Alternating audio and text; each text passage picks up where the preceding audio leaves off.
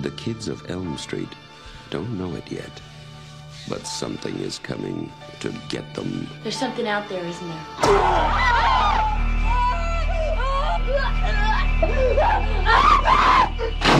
We just see cuts happen. What did that, Lieutenant? I don't know. What's the coroner got to say? He's in the jar and puking since he saw it. They're gonna kill me for sure. Did you do it? There was somebody else there. He was locked in a room with a girl who went in alive and came out in a rubber bag. No one knows where it came from or who it will visit next. Nancy? There's something wrong with you. You're imagining things. Nightmare on Elm Street. Do you believe in the boogeyman? No. Whatever you do,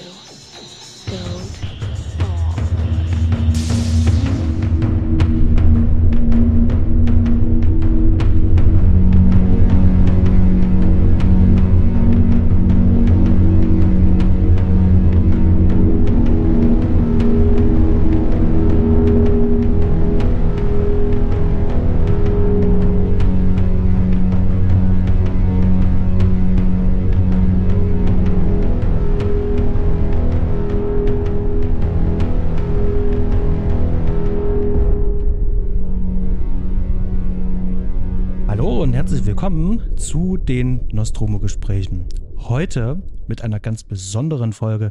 Wir befinden uns gerade mitten im Horror-Oktober und wir haben uns gedacht, nach unserer schönen langen Sommerpause ähm, war jetzt nicht mehr so viel von uns zu hören und jetzt kommen wir ganz groß und zwar mit jede Woche zwei Folgen. Wir haben uns nämlich gedacht, es wird mal Zeit, dass wir etwas ausführlicher über A Nightmare und Elm Street reden. Und heute hier in dieser ersten Auftaktfolge habe ich Fred und Udo mit dabei und ich sage ein herzliches Willkommen, ihr zwei. Grüßt euch. Wie geht's euch? Hallihallo. Herzlich willkommen, hi. ja, und gut geht's ganz generell. Ist ein bisschen warm hier oben im Dachgeschoss, man kennt das, aber äh, perfekte, perfekte Konditionen ansonsten für ein gutes Gespräch über diesen Film. Wie geht's dir? Mir geht's tatsächlich ganz gut und ich äh, mu- muss auch sagen, ich freue mich sehr über dieses Vorhaben. Es ist ja doch recht umfangreich. dazu sage ich jetzt auch noch gleich ein bisschen was, denn heute sprechen wir hier über den, den ersten Nightmare on Elm Street. Und ja, wer sich da ein bisschen auseinandergesetzt hat, der weiß, da gibt's ja noch sechs Fortsetzungen und noch ein Spin-off mit einem anderen großen Slasher-Ikone. Das heißt also, sieben weitere Filme werden jetzt noch besprochen. Und dazu habe ich mir illustre Gäste eingeladen. Da könnt ihr euch überraschen lassen. Und weil wir heute sehr, sehr, sehr, sehr viel zu tun haben, würde ich vielleicht einfach mal so die, die allgemeine Frage an euch stellen, wie denn so eure Vorerfahrungen mit A Nightmare on Elm Street sind, wann ihr damit Berührung hattet und ja, was das für euch bei euch so einen Stellenwert hat. Ich würde sagen, Udo, fang du mal bitte an. Oh, okay, sehr gerne. Ähm, meine Vorerfahrung, das lässt sich gar nicht so ganz klar sagen. Ich habe sehr früh angefangen, äh, Horrorfilme zu gucken. Und ähm, der hier war auf jeden Fall nicht mein erster. Das kam auf jeden Fall später. Mein erster war eher sowas, also Halloween habe ich wahnsinnig früh gesehen. Ne? Also das war auch äh, im viel zu frühen Alter hatte ein Kumpel sich von einem Geschwisterteil oder sowas damals die VHS klar gemacht und wir haben uns getroffen. Und hier ich habe mal eine ganze Weile rumgekramt, bin ich mir fast sicher, dass ich gar nicht den ersten Nightmare als erstes aus der Reihe gesehen habe, sondern dass ich New Nightmare, also den äh, quasi letzten von, wann kam der raus? 94, äh, dass ich den zuerst gesehen habe und der hat mich damals schier aus den Schuhen gehoben. Da war dieses Meta-Ding drin und ihr werdet ja noch in Ruhe darauf eingehen, aber das, das war damals für mich ein großer Augenöffner, auch in viel zu jungen Jahren und natürlich musste ich dann den hier als ersten Film dringend nachholen und habe erst dann gemerkt, dass New Nightmare gar nicht der brillante Film ist, der er ist, damals für mich, sondern dass es eigentlich, dass es eigentlich in den Anfängen unglaublich viel noch brillanteres zu entdecken gibt. Und ich kann nicht genau sagen, welches Alter das war, aber es war auf jeden Fall früh und sehr, sehr einprägsam und ja, hat mich auch geprägt für, für meine weitere Filmleidenschaft durch, durch äh, umliegende Filme und alles andere, was da, was da auch in dieser Reihe noch gekommen ist und äh, war für mich echt ein großes Ding. Es ist auch heute noch. Ich liebe diese Reihe. Die hat was Magisches, was ganz Besonderes. Aber da kommen wir später noch. Fred, wie sieht's bei dir aus? Bei mir sieht's teilweise ähnlich aus, ähm, nämlich ähm, ich habe auch New Nightmare als erstes gesehen. Allerdings sieht äh, der ganze und er hat mich auch geflasht erstmal. Bei mir sieht es allerdings bei dem Rest ein bisschen anders aus. Ich bin halt kein expliziter Horrorfilm-Fan. Ich bin einfach Filmfan im Allgemeinen und das Horrorfilm-Genre gehört einfach dazu. Ich habe einige gesehen, aber ich habe mir nie bewusst Horrorfilme oder auch Slasher und so weiter rausgepickt, sondern die sind halt immer ein bisschen passiert. Ähm, mhm. Und ich habe, also Freddy Krüger, werden wir auch später drüber sprechen, ist ja einfach eine kulturelle Figur, die einem begegnet. Dann auf, er ist ja ein Namensvetter von mir.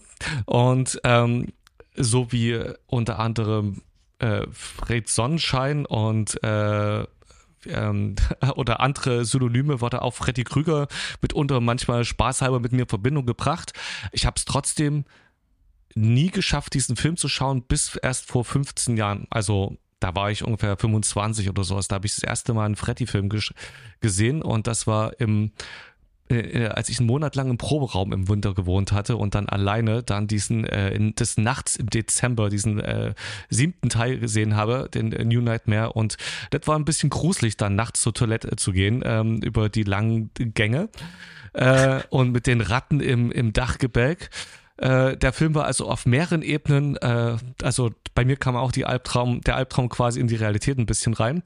Ähm, und der Film hatte mich genauso geflasht, da hatte ich auch extrem also diese, diese Ex, die Metaebene, die reinkommt, das war total, ich war schon ausgereifter Filmfan, das war total spannend. Und dann habe ich daraufhin mir vorgenommen, eben Filme zu schauen. Und ich habe, also aus der Freddy-Reihe und habe irgendwann danach den ersten gesehen und ich glaube noch den dritten. Ich bin mir nicht mehr ganz sicher, aber ich, also mhm. ich glaube den ersten und dritten. Und habe jetzt erst zur Vorbereitung auf unseren Podcast heute überhaupt äh, die ganze Reihe gesehen jetzt innerhalb von zwei Wochen, äh, mir reingezogen und überhaupt dann auch erst äh, die drei Filme, die ich schon kannte, auch zum zweiten Mal erst gesehen. Ist also für mich schon fast wieder wie eine komplette Neubegegnung und ich habe das nicht so präsent. Und ich muss sagen, aber trotzdem, es hat mir großen Spaß gemacht. Vor allem der erste, auch New Nightmare nochmal zu sehen und die ersten drei waren schon echt eine, ein Riesenspaß. Mhm. Basti, wie sieht's bei dir aus? Ja, das ist tatsächlich ein riesengroßes Thema, weil ähm, ich hatte das hier im Podcast schon mehrfach gesagt. Hier in, ähm, nach der Wende war es so, dass ähm, die Videotheken wirklich wie Pilze aus dem Boden geschossen sind und äh, clevere Geschäftsleute aus den alten Bundesländern äh, wirklich wagenweise ihre alten Videokassetten mit hier rübergebracht hatten, alte mhm. Pappaufsteller und so sahen auch die ersten Videotheken aus. Und wenn man damals in die Videothek gegangen ist, da gab es zwar schon eine 18er-Ecke, aber die war nicht richtig abgetrennt. Das heißt also, man konnte schon so einen leichten Blick reinnehmen. Und wenn da ein mhm. riesengroßer Pappaufsteller von einem ähm, Freddy Krüger ist, dann hinterlässt das bei einem ähm, Siebenjährigen dann doch schon so einen kleinen Eindruck. Und ich kann mich tatsächlich entsinnen, es gab ja diese äh, New Nightmare, diese Serie. Und Europa hat das als ähm, Hörspielvariante rausgebracht. Mhm. Und diese Kassetten geisterten auch bei uns ähm, in der Grundschule schon rum. Auf dem Schulhof wurden die sozusagen getauscht, dass man mit dem Walkman dann äh, Kassetten hören konnte. Also zwischen Bibi Blocksberg gab es dann eben halt auch mal eine New Nightmare-Kassette. Und eine kam dann an und ich habe die äh, hoch und runter gehört. Ich hatte zwar keine Ahnung, was da genau passiert, aber es war trotzdem alles spannend. Und somit bist du als, als, als junger Mensch schon mit diesem, diesem mystischen Thema, dieser mystischen Figur, äh, von der alle reden, schon drin. Und ähm, ja, dann war es nur folgerichtig, dann irgendwann den Film zu sehen. Und wir hatten einen Videorekorder und ich habe sehr viel heimlich nachts aufgenommen. Leider ist mein erster Versuch damals ähm, schief gelaufen, so dass ich nur, glaube nur 30 Minuten vom hm. ersten Film bis ich dann irgendwann nachts dann mal geschafft habe, bei, ich glaube RTL war es, das aufzunehmen und dann habe ich mir das angeschaut und ähm, meine Güte, ich kann mich noch ganz genau drin entsinnen, ähm, ich habe Blut und Wasser geschwitzt, das war spannend, ich muss damals zwölf gewesen sein und dann haben wir uns dann regelmäßig getroffen mit Schulkameraden und gesagt, ey, ich habe hier einen krassen Film.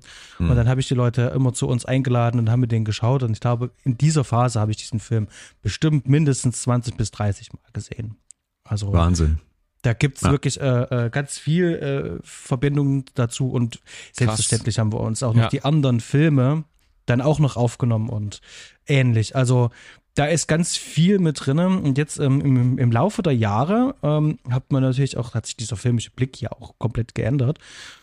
Und es ist natürlich spannend, dann heute mal so ein bisschen so diese ähm, damalige Fanbrille von damals so abzulegen, abzustreifen und heute mal mit unserem etwas analytischeren Blick mal drauf zu schauen. Aber vor allen Dingen auch, ähm, es ist ja auch ein popkulturelles Phänomen. Und das hat ja wirklich ähm, ganz viel Impact ja auf, äh, auf, auf alles abgestreift. Also das ist ein spannendes Thema und das würde ich ganz gerne mal aufmachen. Und zwar, wie ihr Freddy außerhalb ähm, eurer Bubble wahrgenommen habt, also im Fernsehen, in der Popkultur. Fred. Es war vor allem die Optik und die Verweise drauf. Wie gesagt, ich habe erst sehr spät tatsächlich die Filme gesehen und ähm, auch die Thematik war das, also ich habe Freddy Krüger wirklich als Figur Freddy Krüger mit, Krüger mit seiner Optik, also äh, mit, mit diesem Pappaufsteller und wie er ihm präsent war, mhm. ähm, war dieser gruselige Typ einfach da. Ich hatte äh, erst spät den, den inhaltlichen Kontakt äh, zu dem Film und deswegen war es einfach für mich wie ein, ähm, äh, eine Ikone ohne Inhalt. Also einfach, es war, er war gruselig, er sah gruselig aus und es war der Name. Bis, ähm, der äh, ständig präsent war, gerade in den 90ern. Und mhm. mit mehr hatte ich da quasi äh, nichts, was gefüllt ist, nur dieses A. Ah, dass ich mich auch so durch die Namensvetterschaft äh, ähm, ein bisschen damit äh, mit dem Gruseligen identifizieren konnte oder damit spielen konnte aus Spaß. Das war's. Was kannst du dazu sagen, Udo? Ähm, also ich habe drei große Geschwister und ähm, die auch mit einem relativ großen Abstand, so dass ich halt ne, dadurch auch in sehr frühen Jahren mit so so, so Dingen konfrontiert wurde. Und ich glaube, Freddy, den habe ich, den habe ich wahnsinnig viel mitbekommen, gerade auch bei Videotheken, aber auch durch meine Geschwister, durch Coverhüllen, aber auch auf dem Schulhof, durch durch Dinge, die da rumgereicht wurden. Und ich ähm, habe auch zu derselben Zeit irgendwie oder auch, auch auch zu einer ähnlichen Zeit äh, äh, halt andere Horror-Ikonen auch schon kennengelernt. Aber Freddy war immer einer, einer derjenigen, die sich mit am meisten eingeprägt haben, die halt wirklich hängen geblieben sind durch die ganze Optik, durch diese verbrannte Haut, durch diese Klingen an der Hand. Und der hatte was, der hatte was ganz Besonderes da drin, weil es nicht nur weil es nicht nur gruselig war, einen nicht nur gepackt hat, sondern weil da auch noch da ist sowas, auch noch was Ironisches mit drin, sowas mies Ironisches. Und das ja, allein schon in ja. der Optik, wie dieser, wie dieser Mann auftritt und auch wie Robert England das mit dem Gesicht spielt, dass der auch immer so eine dämonische Fratze dazu zieht. Also er bringt da ja ganz viel Charakter rein. Und das sieht man schon, wenn man diese Bilder sieht. Und das fand ich damals unglaublich beeindruckend. Genau, das Outfit, die Körperhaltung und nicht wie zum Beispiel bei Jason ja. oder sowas, wo du nur die Maske hast, sondern du hast da wirklich was, was dich anspringt von den, äh, allein vom Plakat her und dann diese, war jetzt äh, diese lassive Körperhaltung so, also die, wie er so mhm. da äh, mit der erhobenen Scherenhand, das hat schon was sehr Ikonisches, was äh, irgendwie direkt ins in den Kopf geht und ins Gruselzentrum. Ich glaube, das tut es, absolut. Und ich glaube, das hängt auch noch damit zusammen, dass es wie bei den Cronenberg-Filmen, wenn auch noch so eine kleine Körperveränderung da reinkommt und hier die mhm. Waffe total clever in den Körper quasi integriert wird oder ja. an den Körper integriert wird, ähm, das hat nochmal so eine weitere Ebene. Das hat so diesen Body-Horror-Faktor, wo es ein, da schauert's einen richtig, finde ich. Das ist wie, wie bei Pinhead auch mit den, mit den Nägeln im Kopf. Ja. Mhm. Das ist was, das ist spürbar gruselig. Das ist, das, das, das fühlt man. Das macht eine Gänsehaut und äh, das hat Freddy auch geschafft. Anders als ein Michael Myers, der mich erstmal auf den ersten Blick zwar auch ein bisschen gruselt, aber da macht's dann eher das, wie ich das im Film erlebe, wie er handelt. Also das ist ist anders. Ähm, das Äußerliche hat dafür gesorgt, dass andere darüber gesprochen haben und es wurde in anderen Medien darüber gesprochen. Ich erinnere mich an äh, Robin Hood Helden in Strumpfhosen. Da gibt es einfach so einen kleinen Dialogfetzen und da wird auf der Tonspur gesagt, das sieht ja aus wie ein Sushi-Abend bei Freddy Krüger. Mhm. So, da wird da der Name schon mal gedroppt und wenn du es mhm. noch nicht gesehen hast, also Nightmare on noch nicht gesehen hast, aber die reden in einem anderen Film über einen Film, bleibt das hängen. Simpsons, ja. sehr schönes Beispiel. Ich bin mit den Simpsons sozialisiert worden. Und ähm, selbst da wird ganz viel auf äh, Nightmare on Elm Street angespielt. Und ja. äh, da, da gibt es viele, viele, viele andere Sachen, ähm, wo sich das bei mir ins, ins Gedächtnis mitgebrannt hat. Also nicht nur das markante Äußerliche, das war mir schon bewusst, sondern das andere ganz viel und oft darüber reden. Und das schafft ja gleichzeitig nochmal so eine, eine zusätzliche Erwartungshaltung und bauscht das Ganze nochmal richtig auf. Genau, da hast, da hast du ein gutes Gedächtnis für. Du hast total recht. Jetzt, wo du es auch sagst, fallen mir genau die Szenen auch wieder ein. Ähm, das äh, begegnet einem halt oder begegnete einem damals in 90ern halt äh, auf jeden Fall ständig irgendwo in Querverweisen. Wahrscheinlich auch ganz oft einfach, keine Ahnung, Fernsehkommentare oder sowas, wo das in so als üblicher Einsprengsel mit als Verweis drin war. Und selbst wenn man es nicht gesehen hatte, hat sich da schon ein Bild aufgebaut äh, von, ähm, also der Horror vergrößert quasi dadurch, dass es so ein, eine Bezüge hatte. Mhm.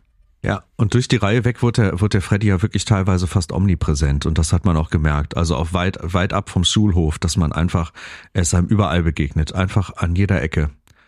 Ja, sei es in Musik verarbeitet und bei den Simpsons, ich bin auch damit groß geworden, da hat man es wirklich Mhm. klar gemerkt, aber auch in diversen anderen Serien und Formaten und der kam immer wieder. Aber das Mhm. Macht das Ganze vielleicht auch aus. Also da hat, hat Wes Craven hier was Ikonisches geschaffen, was sich, Ja. was, also das, was ein Hype war vor, vor dem krassen Internetzeitalter, was sich einfach weiter verbreitet hat. Ich denke, das ist aber schon mal ein guter Punkt, weil du sagst, äh, da hat ähm, Wes Craven was Ikonisches erschaffen, aber dass der so einen riesengroßen Hype hat, ähm, ich glaube, da werden wir noch mal drauf kommen, aber das hatte definitiv ähm, Robert Shea natürlich zu verdanken, Mhm. der das Ganze bewusst, der hat es schon gemerkt, schon bei den Dreharbeiten. Ähm, Mhm. Hier kann man die Kuh melken, hier kann man was draus machen. Und der Rest ist natürlich auch ganz viel Robert Egland. Hm. Aber da werden wir auch gleich reingehen, denn wir haben heute sehr, sehr, sehr viele Themen, über die wir sprechen wollen. Und bevor wir das tun, würde ich erstmal ganz kurz zusammenfassen für die, die den Film noch nicht kennen. Fred, um was geht's denn eigentlich in A Nightmare on Elm Street? Ich äh, verlese hierfür ähm, aus dem Booklet äh, zur äh, DVD-Box ähm, Nightmare on Elm Street, mörderische Träume. Nancy Thompson ist ein ganz normales amerikanisches Mädchen. Sie wohnt in einem gepflegten Mittelklasse-Vorort in Kalifornien. Sie bringt gute Schulnoten nach Hause, ist aufgeschlossen und allseits beliebt. Doch ihr idyllisches Leben wird durch eine Reihe grausiger Albträume je unterbrochen. Ein böser, kaltblütiger Killer verfolgt sie. Als sie ihren Freunden von ihren schrecklichen, schlaflosen Nächten erzählt, merken sie, dass sie alle regelmäßig schreiend und schweißgebadet aufwachen. Allen macht dieselbe Halluzination zu schaffen. Ähm, derselbe grässliche Irre. In jener Nacht wird eine ihrer Freundin im Schlaf brutal ermordet. Die Poli Polizei verdächtigt den Freund des Mädchens. Doch Nancy ahnt allmählich, dass dahinter etwas viel Schlimmeres steckt. Sie fürchtet, dass die Grenzen zwischen Fantasie und Realität aufweichen und dass es die nächtlichen Monster aus ihrem Unterbewusstsein auf sie abgesehen haben. Also behauptet sie nun, dass man sich nur auf eine Art verteidigen kann. Wach bleiben. Ihre Familie glaubt inzwischen, dass sie langsam wahnsinnig wird, selbst dann noch, als ihre Freunde systematisch im Schlaf abgeschlachtet werden. Nach vielen schlaflosen Nächten, in denen Nancy sich wohlmeinende Erwachsene mit ihren Tabletten, warmen Bädern, heißer Milch und beruhigenden Lügen vom Leib halten muss, resigniert sie endlich. Sie muss der Tatsache ins Auge sehen, dass sie zu erschöpft ist. Sie muss sich dem nächtlichen Terror stellen und in dem Kampf auf Leben und Tod die Oberhand gewinnen. Im spannenden und schrecklichen Finale stellt sich Nancy im Quälgeist und entdeckt so das düstere, zehn Jahre zurückliegende Geheimnis der Elm Street und jene grässlichen Ereignisse, die den Albtraum ausgelöst haben. Ganz gut zusammengefasst. Nur ein wichtiger Hauptdarsteller wurde fast gar nicht erwähnt oder nur am Rande. Die Kaffeemaschine. Das ja, und vor allen Dingen, ähm, woher wissen die, dass die äh, eine gute Schülerin ist und gute Noten mit nach Hause bringt? Ähm, Das ist eine gute das Frage. sagt der Film an keiner Stelle. Und sie schläft im Unterricht auch noch ein. Ja, eigentlich, ne? Ansonsten kann man sagen, sehr gut zusammengefasst. Da gibt es tatsächlich nichts zu sagen und ich glaube, das äh, wird uns sehr gut reichen, ähm, so als ähm, Unterbau für die Folge. Denn ich muss davon ausgehen, dass wirklich jeder, der jetzt hier zuhört, den Film schon gesehen hat in Nightmare on Elm Street, auch zu Deutsch, du hast schon gesagt, mörderische Träume. Und ähm, trotz alledem nochmal die obligatorische Warnung vor den Spoilern. Wir könnten wesentliche Inhalte des Films beziehungsweise Twists und Turns könnten wir hier verraten. Wie gesagt, könnten. Dann würde ich tatsächlich einfach sagen, wir gehen fix die Hard Facts durch, damit wir das abgeklopft haben. Und Udo, ähm, erzähl mal, wer ist denn da eigentlich alles mit dran beteiligt gewesen? Also, äh, ich weiß ehrlich gesagt gar nicht, ob das so fix wird. Denn eigentlich, wenn man jetzt schon mal den ersten Mann nennt, den man hier nennen muss, nämlich Wes Craven, kann man direkt auch äh, ähm, äh, eigentlich schon mal direkt ein bisschen tiefer einsteigen, wie man denn zu Wes Craven steht. Wollen wir das an der Stelle schon aufmachen oder wollen wir das später aufmachen? Los, komm, mach's auf. Wir sind ja, wir sind ja genau dafür da.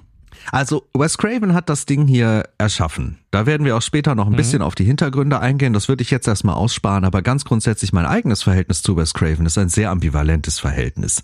Denn ähm, Aha. ich liebe diesen Mann für manche Dinge und dazu zählen vor allem vor allem zwei Filme und das ist zum einen dieser hier und zum anderen für Scream, der bei mir in meiner mhm. Top 5 Lieblingsfilmliste immer einen Platz ganz weit oben hat, einen ganz großen Platz in meinem Herzen. Ähm, aber ich habe auch bei dem Mann Filme, die finde ich so okay. Das sind so einige, ähm, wie irgendwie New Nightmare halt, den ich inzwischen nur noch so okay finde. Oder auch äh, My Soul to Take oder Red Eye. Ähm, aber es gibt auch richtige Hassfilme und die habe ich jetzt erst, ich fange gerade erst so an, mich in das Werk von dem Mann tiefer reinzuarbeiten. Ich habe noch nicht alle Filme gesehen, mir fehlen wirklich welche, äh, wie irgendwie sein äh, Hills of Ice oder Last House on the Left oder sowas. Aber was ich, was ich, also wo ich wirklich arge Schwierigkeiten habe, ich äh, habe hier äh, The People Under the Stairs gesehen und den fand ich grauenerregend, wirklich, wirklich grauenerregend mhm. und das nicht im positiven Sinne. Und auch sein Schocker. Sein Schocker hat mich sehr geschockt, aber auch da leider nicht auf einem guten Fuß, äh, sondern auf einem sehr, sehr schlechten. Den fand ich auch schlimm. Den fand ich wirklich nicht gut. Mhm. Und das finde ich total faszinierend. Ich glaube aber, was Wes Craven auszeichnet, ist ein unglaublicher Mut, in dem Genre Dinge zu probieren, die nicht probiert wurden oder Sachen, die gerade wichtig sind, popkulturell wichtig sind oder wichtig in dem Genre sind, aufzugreifen und da neue Sachen reinzuwerfen und da was Neues draus zu bauen, wie zum Beispiel so eine Metaebene, wie bei New Nightmare oder Scream.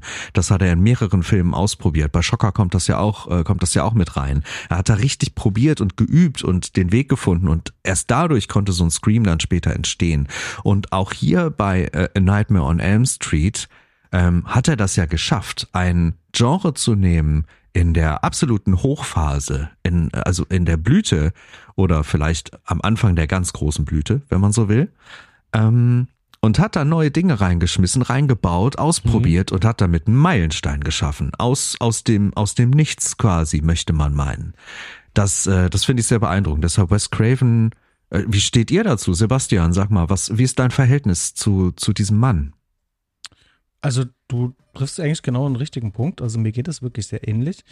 Ähm, es sind auch genau die zwei Filme, von denen du sprichst, die mich da selber. Also, die, ich habe wirklich eine große Verbindung, gerade schon alleine wegen dem Film.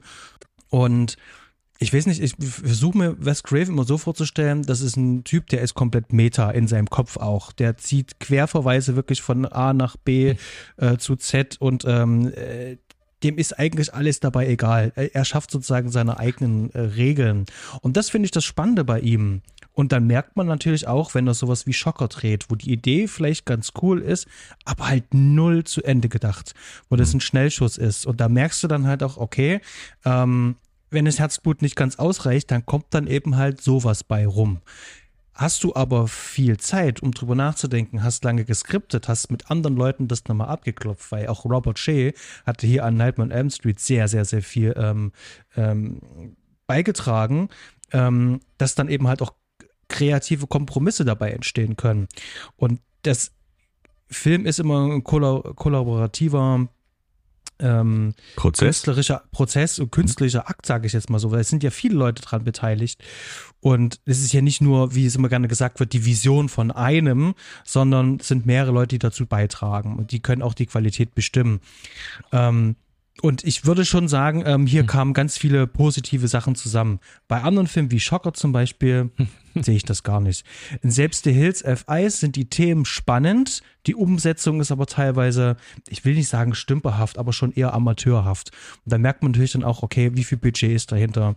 Und ich habe tatsächlich aber viele von diesen erwähnten Filmen, äh, die du jetzt nicht so gut findest, gar nicht gesehen, weil ich den Ruf schon kannte und dachte mir so, muss ich die jetzt unbedingt sehen? Wird sicherlich irgendwann passieren, aber da habe ich tatsächlich gar keine Berührungsängste, äh, Quatsch, Berührungspunkte damit.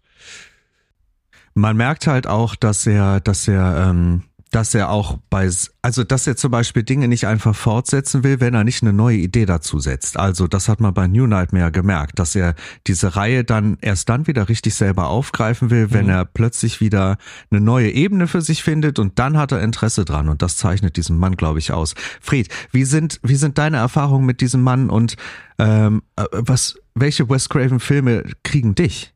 Äh, es sind exakt die gleichen, wird wohl einen Grund haben. Es ist ein äh, Scream. Ich glaube, ich habe Scream auch gesehen ähm, ja, ich habe Scream definitiv gesehen, äh, bevor ich den ersten Freddy-Film gesehen habe. Und mhm. ähm, ich habe mich nicht so systematisch mit Wes Craven auseinandergesetzt. Für mich war der ähm, das die Regie das Pendant als auf der Regieseite zu Freddy. Also Wes Craven so als ähm, Fürst der Finsternis, als Horror-Regiemeister hatte der Mann einfach einen Namen schon, ähm, äh, wo man wusste, da kommt irgendwie Horror bei rum. Also und ich habe ich glaube, also Scream und dann habe ich, ich weiß nicht, ob ihr Wishmaster kennt, ähm, da erscheint er ganz groß als Producer irgendwie im mhm. ähm, und ich habe den Film, warum auch immer, in meinen, also mit 17 oder wann auch immer gemocht und zwei, dreimal gesehen. Ähm, ja, äh, die Sünden der Jugend ähm, ist wirklich kein guter Film, aber äh, da, ja, der Film hat, äh, der Mann hatte einen Ruf für mich, aber ähm, diese, ich finde es ganz spannend, was für Ebenen jetzt auf, also mit diesem, zum Beispiel, das, was er ähm, da neun Sachen reinbringt, äh, damit habe ich jetzt gerade mich erst angefangen, jetzt vor zwei Wochen zu beschäftigen durch den Podcast heute, um, als ich mit den, auch den ersten Freddy jetzt bewusst aus dem äh, äh, Blickwinkel heraus angeschaut habe und dann noch mit den Querverweisen zu den äh, Slasher-Movies, die parallel laufen und zu sehen, was da eigentlich der Mann überhaupt für tatsächlich gemacht hat und nicht bloß den Ruf gesehen. Für mich war der bis, bis dato eigentlich ein Mann mit einem gewissen Ruf. Ja, ja, ja, das, das, äh, das kann man genauso auf den Punkt bringen. Und am Ende, wir werden Wes Craven hier heute im Gespräch noch einige Male auf dem Zettel haben und einige Male mit reinbringen, auch was die Hintergründe angeht, wie dieser Film eigentlich entstanden ist. Aber um in der Besetzung mal einen Ticken weiterzukommen, äh, muss man jetzt als nächstes, glaube ich, in der Reihe Heather Langenkamp ähm, aufzählen, beziehungsweise von ihr berichten, die man natürlich vor allem aus einschlägigen Filmen wie Star Trek Into Darkness oder Hellraiser äh, Judgment kennen dürfte. Nein, okay. Sie spielt wirklich in beiden Filmen Film mit. Ich finde das immer so lustig, wenn ich mir die Liste angucke. Richtig gut. Aber in Star Trek Into Darkness völlig geschminkt und man sieht sie nur in einer kleinen Nebenrolle. Der Sebastian guckt ja schon ganz fragend ja. aus der Wäsche. Das müsstet ihr jetzt mal sehen. Guter Gesichtsausdruck. Sebastian, was verbindest du mit Heather Langenkamp? Diesen einen Film, vielleicht noch den dritten und mhm. New Nightmare und dann hört es tatsächlich auf. So sieht's aus. Also Heather, Heather Langenkamp ist bei mir einfach Nancy Thompson und ich mhm. bin mir ziemlich sicher, dass viele Menschen, die ihr, ihr einfach auf der Straße im Weg laufen, auch wahrscheinlich sie mit Nancy anreden werden. und ich finde, A New Nightmare macht das äh, tatsächlich recht gut. Äh, da nimmt sie selber noch mit auf die Schippe. Mhm. Ähm, die ganzen Interviews, die sie auch von sich gibt, ähm, äh, spricht sie halt auch, die ist halt auch sehr stolz auf die Rolle und das darf sie auch zurecht. Und es ist tatsächlich, ähm, ja. also ich finde es wirklich verwunderlich, also nach der Leistung, die sie hier in diesem Film gebracht hat, dass da nichts äh, was Größeres draus geworden ist. Und das durchzieht sich übrigens auch durch den kompletten ähm, Besetzung und auch Leute hinter der Kamera. Mhm. Ähm, das war kein Karrieresprungbrett und das ist für mich tatsächlich unverständlich, weil hier sind dann doch viele ähm, richtig gute Einzelleistungen. Dabei denkst du wie, okay, also Johnny Depp ist hier der Einzige, der hier als ähm, äh, der dann später eine große Karriere noch hatte. Halt, halt, halt, Moment, Moment, da muss ich jetzt mal reinpreschen. Ne? Der mhm. nächste Name auf der Liste ist ja Robert England, den ich da zählen muss. Und der hat eine große Karriere, aber halt nicht im A-Genre, wenn man so will. Aber also eine große Karriere hat er schon, wenn man sich die Liste mal in Ruhe durchguckt. Der ist okay, ja bis heute jetzt, brutal hab, aktiv. Ich habe aber Robert Egland jetzt auch bewusst ausgeklammert, ah, okay. weil Robert mhm. Egland ist aber auch ähnlich wie Heather Langenkamp. Er ist halt, er ist wirklich Freddy Krüger. Ja, ja, ja. Und, und da fragt keiner, ob es der Mengler ist oder ob das jetzt bei Stranger Things der Wegner ist. Es spielt hm. keine Rolle. Er ist halt Freddy Krüger und der ist äh, eins mit dieser Rolle.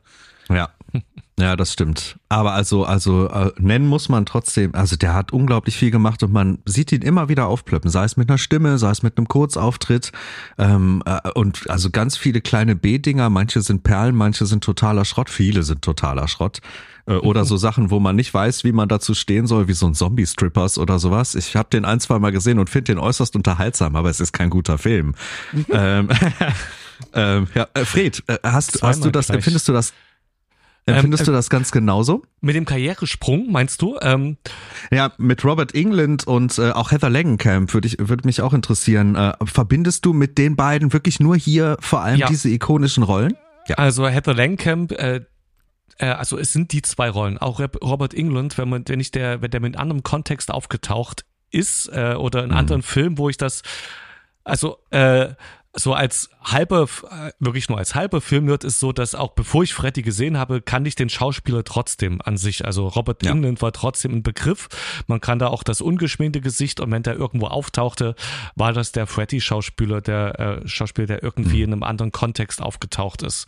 Außer er war wieder äh, vielleicht so geschminkt oder wie auch äh, verdeckt, dass man es äh, nicht wusste und dann dann hinterher dann gesagt hat, ah ja klar, deswegen war es vielleicht so gut. Ähm, und Heather Langenkamp ist mir noch nie, also ich, man muss auch wie gesagt sagen, ich habe den ersten Teil und einmal gesehen und jetzt äh, nur für den Podcast noch zweimal. Also äh, das Gesicht war für mich auch gar nicht präsent. Ich hätte sie auch gar nicht erkannt. Das, äh, die hatte für mich nicht diese ähm, Bedeutung, wie es für euch halt hat. Und die zwei Schauspieler sind definitiv aus dem Film. Das ist äh, Ja. der Kontext. Ja, für mich hat Heather Langenkamp auch wirklich nur genau das hier. Also sie, sie ist eine absolut ikonische Figur und Schauspielerin und man kennt sie halt auch einfach und sie taucht auch immer wieder auf Conventions auf und so weiter und ist heute immer noch ein Name, aber das wirklich gefußt auf diesen, diesen, diesen, diesen paar Auftritten am Ende unterm Strich. Anders sieht das allerdings aus bei, äh, jetzt kommt der nächste, wo man auch streiten kann, ob der eine große Karriere hat oder nicht. John Saxon. Und äh, der hat wirklich eine große Liste von, von Filmen und ich mag da gerade auch so ein paar B-Filme ganz gerne oder obwohl, naja, ist Black Christmas ein B-Film, wäre jetzt die Frage. Aber der taucht auch ähm, bei Nightmare Beach zum Beispiel auf, der eher ein B-Film ist, den ich aber auch auf seine Art sehr schätze. Ist ja auch so eine Art kurioser Slasher. Ich weiß nicht, ob ihr den kennt. Äh, wo im Endeffekt ähm, äh, äh, also so ein Motorrad unterwegs ist und ein behelmter Motorradfahrer und dann wird er gekillt eben am, am Beach. Der macht schon irgendwie Freude. Das ist äh, sehr besonderes Werk im, im Slasher-Genre. Ähm, was verbindet ihr mit John Saxon? Das ist auf jeden Fall spannend, weil das, dieses Gesicht ist einfach, also der, der hat in vielen Sachen mitgespielt und er hat halt nie so richtig die 1A-Hauptrolle gespielt, also nie den, den Helden, die, die krasse Identifikationsfigur, aber ich mag, ich mag den immer gern sehen, ich mag sein Gesicht, das erkennt man auch sofort wieder. Meine Begegnung mit ihm war tatsächlich äh, auch ein Genre, das ähnlich wie das Horror-Genre so ist. Eins, das ich mag, aber nie so wahnsinnig viel gesehen habe, ist nämlich der Bruce Lee-Film Der Mann mit der Todeskralle da erinnere ich mich halt ähm, an John Saxon. Ähm, und da hatte ich, glaube ich, auch das erste Mal äh, nach ihm gegoogelt, falls es das damals schon gab, als ich gesehen habe, oder wie auch immer, also geguckt habe, was ist denn das für einer? Ähm, Das ist auch schon eine ganze Weile her. Das äh, verbinde ich noch ansonsten so ein diffuses, dass ich den schon tausendmal gesehen habe und jetzt bei Nightmare den Film gesehen, das Gesicht gesehen, man, den kennst du doch, wie hieß der nochmal? Oh, John Saxon, ja klar kennst du den. Also so, ja, ein, ja, ein Gesicht, ein markiges. Genau, ich, mir fehlt es wieder ein. Er hatte ja bei Tenebrae mitgespielt. Ja, das stimmt, Argento. genau. Mhm. Genau, und ähm, auch bei ähm, Beverly Hills Cop 3. Und er hat immer so diese kleinen Auftritte. Mhm. Und aber tatsächlich, ähm, ich verbinde auch ihn wirklich erstmal in erster Linie wirklich mit Nightmare. Ja, also ich, ich habe ganz viele Filme, wo, also da geht's mir wie dir, Fred. Ich habe ganz viele Filme, wo der mir einfach aufgefallen ist, weil das so ein markanter Typ ist. Ich habe hier gerade auch mal nebenbei äh, geguckt in die Liste. Äh, zum Beispiel hat er auch bei äh, Battle Beyond the Stars mitgemacht. Ein richtig schöner alter Science Fiction, also ein bisschen Science Fiction Märchen in, in Star Wars Manier. Da spielt er auch mit. Da ist er mir auch irgendwie im Kopf geblieben. Und der, wenn, selbst wenn er kleine Auftritte hat, äh, der Mann hinterlässt irgendwie was. Und interessant ist ja, dass er hier eine Rolle spielt, die er äh, in Black Christmas vorher sehr ähnlich angelegt auch schon gespielt hat. Da spielt er auch den, den Cop. Ähm, und das ist ja auch so ein, ein, ist ja eigentlich schon ein Slasher oder so eine Art Pre-Slasher, wenn man so will. Also ähm, vielleicht wurde er auch deshalb hier mit reingecastet, weil das ganz, ganz gut gepasst hat. Ähm, ja. Und was mir noch eingefallen ist, woher ich ihn tatsächlich wirklich kenne, Mhm. Nach der Wende, beziehungsweise auch Mhm. kurz vor der Wende, ähm, wurde ja natürlich halt auch die ganzen Prime Soaps aus den Staaten, Denver, Dallas und Falcon Crest ausgestrahlt. Und, und meine Mutter hat Falcon Crest gesehen. Und jetzt kann ich das Gesicht tatsächlich nochmal zuordnen. Ich habe mir nochmal das angeschaut und kann mich tatsächlich in den Sinn, ja, da habe ich den Menschen schon mal gesehen. Deswegen der mir wahrscheinlich auch immer vertraut äh, vorkam, als ich dann irgendwann Nightmare gesehen habe. Ähm, der hat da ja tatsächlich bei 32 Folgen mitgespielt. Verrückt. Stimmt. Verrückt. Ähm, Wir haben noch weitere Namen auf der Liste, wo wir, wo wir mal rüberschwenken können. Allerdings mit den nächsten beiden, die ich jetzt hier in meiner Abfolge habe, verbinde ich gar nicht viel. Das ist zum einen äh, die Frau, die Tina gespielt hat, Amanda Weiss. ähm, mit der ich, mit der ich persönlich vor allem halt hier auch die Nightmare-Filme im Kopf hab. Die ist ja auch in New Nightmare nochmal irgendwie Ja. mit dabei. Ja. Ähm, und halt den, ja, jetzt helft mir bei der Aussprache, der Mann, der den Rod sp äh, spielt. Ja, äh, Garcia ist der, Chu oder Zu vielleicht wahrscheinlich, oder? ja, irgendwie sowas. Also ich, ich habe mit dem Vornamen da leider wirklich Hm. Probleme, aber so in der Richtung wird das sein. Su Garcia. Ähm, also mit, auch mit dem verbinde ich ansonsten jetzt neben dieser Rolle, obwohl er in vielen namhaften Filmen mitspielt, ich, ich habe ihn da nicht auf dem Schirm, muss ich offen sagen. Ich kann nicht sagen, wo der in Collateral Damage beispielsweise dabei war Genau. oder wo der in Traffic Ja. auftaucht oder in Predator 2. Ey, keine Ahnung. Und ich habe Predator 2 diverse Male gesehen. Keine Schimmer. Verbindet ihr irgendwas mit ihm, Fred? Nee, ich, ich hatte auch die Liste durchgeschaut und dachte, was? Wann? Wie? Ähm, also das Gesicht bei äh, jetzt ähm, bei Freddy irgendwie kam das schon äh, bekannt vor, aber dann dachte ich, dann ist es wahrscheinlich durch den Film, ähm, aber ich habe keine Ahnung, ähm, wo der da aufgetaucht sein sollte. Naja gut, dann schwingen wir uns zum nächsten, da wird's ein bisschen leichter aussehen. Johnny Depp, jetzt hier der Elefant im Raum. Ähm, Johnny Depps erste richtige Rolle, wenn man so will. Ähm, heutzutage ja wirklich eine eher äh, zweifelhafte Figur, teilweise einfach wegen aktueller Auftritte und sowas, irgendwie ein bisschen arg viel in den Medien und arg wenig im Schauspiel.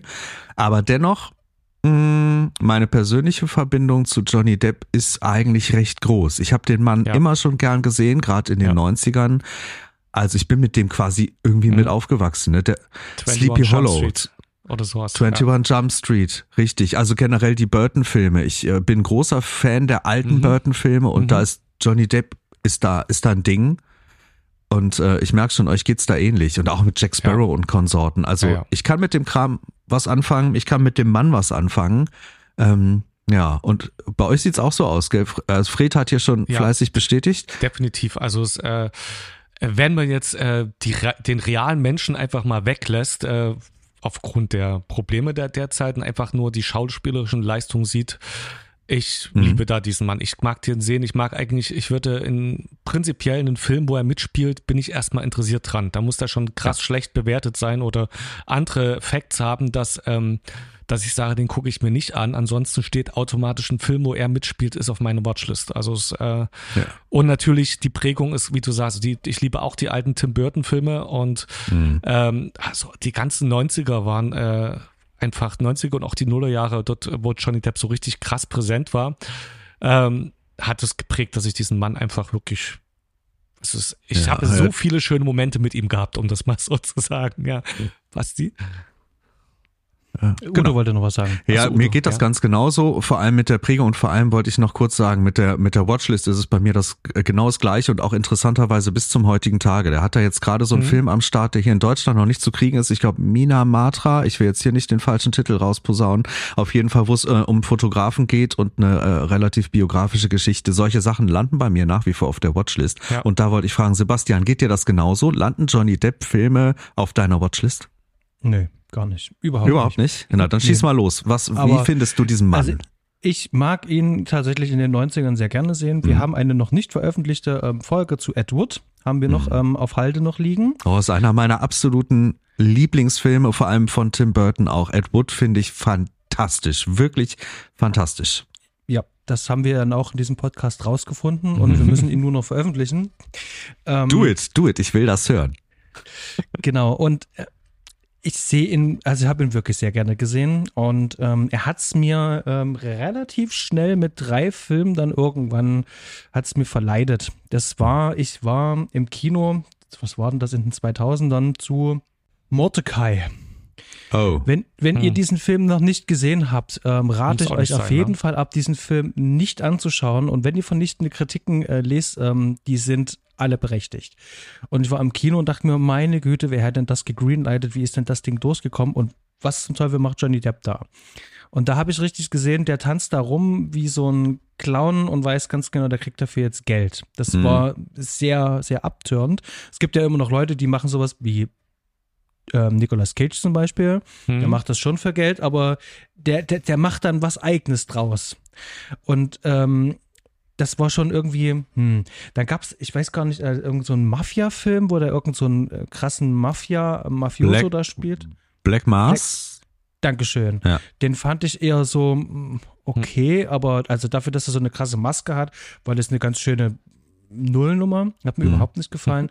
Naja, und dann dieses, äh, dieser Ableger von Harry Potter, wo er dann diesen ähm, Ja, ähm, äh, Grin- Grindelwald spielt. Grindelwald spielt. Mhm. Das fand ich ja ganz furchtbar. Das war so drüber. Das hat mir keinen Spaß gemacht. Und dann denke ich mir so, ähm, ich gucke mir sicherlich einen Film an, wo er mitspielt, aber das Mhm. ist kein Qualitätssiegel mehr für mich. Nein, nein, nein, Ähm, das wollte nee, ich auch gar nicht genau. sagen. Und ge ge genau Da- diese Filme habe ich auch alle ausgespart. Also alle, die du gerade genannt hast, habe ich alle nicht gesehen, obwohl die auf meiner Watchlist gelandet sind, weil mich andere Dinge oder Stimmen sehr klar davon abgehalten haben. Genau. Aber dennoch, was ich meinte ist, sobald ich mitkriege, es plöppt ein Film mit ihm auf, schreibe ich mir den auf und beschäftige mich damit und dann entscheide ich, gucke ich das oder nicht. Und das tue ich bei vielen anderen Schauspielern, sowas wie Bruce Willis oder sowas, definitiv nicht mehr. Ähm, also nicht, dass ich die beiden jetzt in eine Schublade stecken will, aber es ist vergleichbar. Früher, früher sind Bruce Willis-Filme automatisch auf meiner Liste gelandet, heute tun sie das nicht mehr. Und bei Johnny Depp habe ich zumindest ein Interesse daran. Dir Genau, geht's genauso, Fred, oder? Ja, ja, es ist, ähm, es ist bei ihm immer noch die Hoffnung, dass mal in, ähm, in äh, hier in, in Tim Burton quasi Qualität noch mal rumkommen könnte, weil er irgendwie das Potenzial hatte, während ja, Bruce Willis hat gefühlt irgendwie 30 Mal die gleiche Rolle gespielt, da muss man eben nicht die noch mal 30 Mal sehen. Und äh, irgendwie ist, es sind mehr Facetten bei Johnny Depp potenziell drin. Ähm, aber ich habe von diesen, ich habe gerade gesehen, 102 Credits hat er als Actor und da habe ich bestimmt auch bloß 30 gesehen letztendlich oder sowas oder äh, 40, so wie man da Und da ist und war auch immer schon eine Menge Schrott mit dabei. Da sind Ja. unglaubliche Perlen mit dabei, aber wenn man da durchscrollt, da ist auch eine Menge, also auch dieser Transcendence oder sowas, das war unfassbarer Quatsch. Also, fandst du den gut, Sebastian?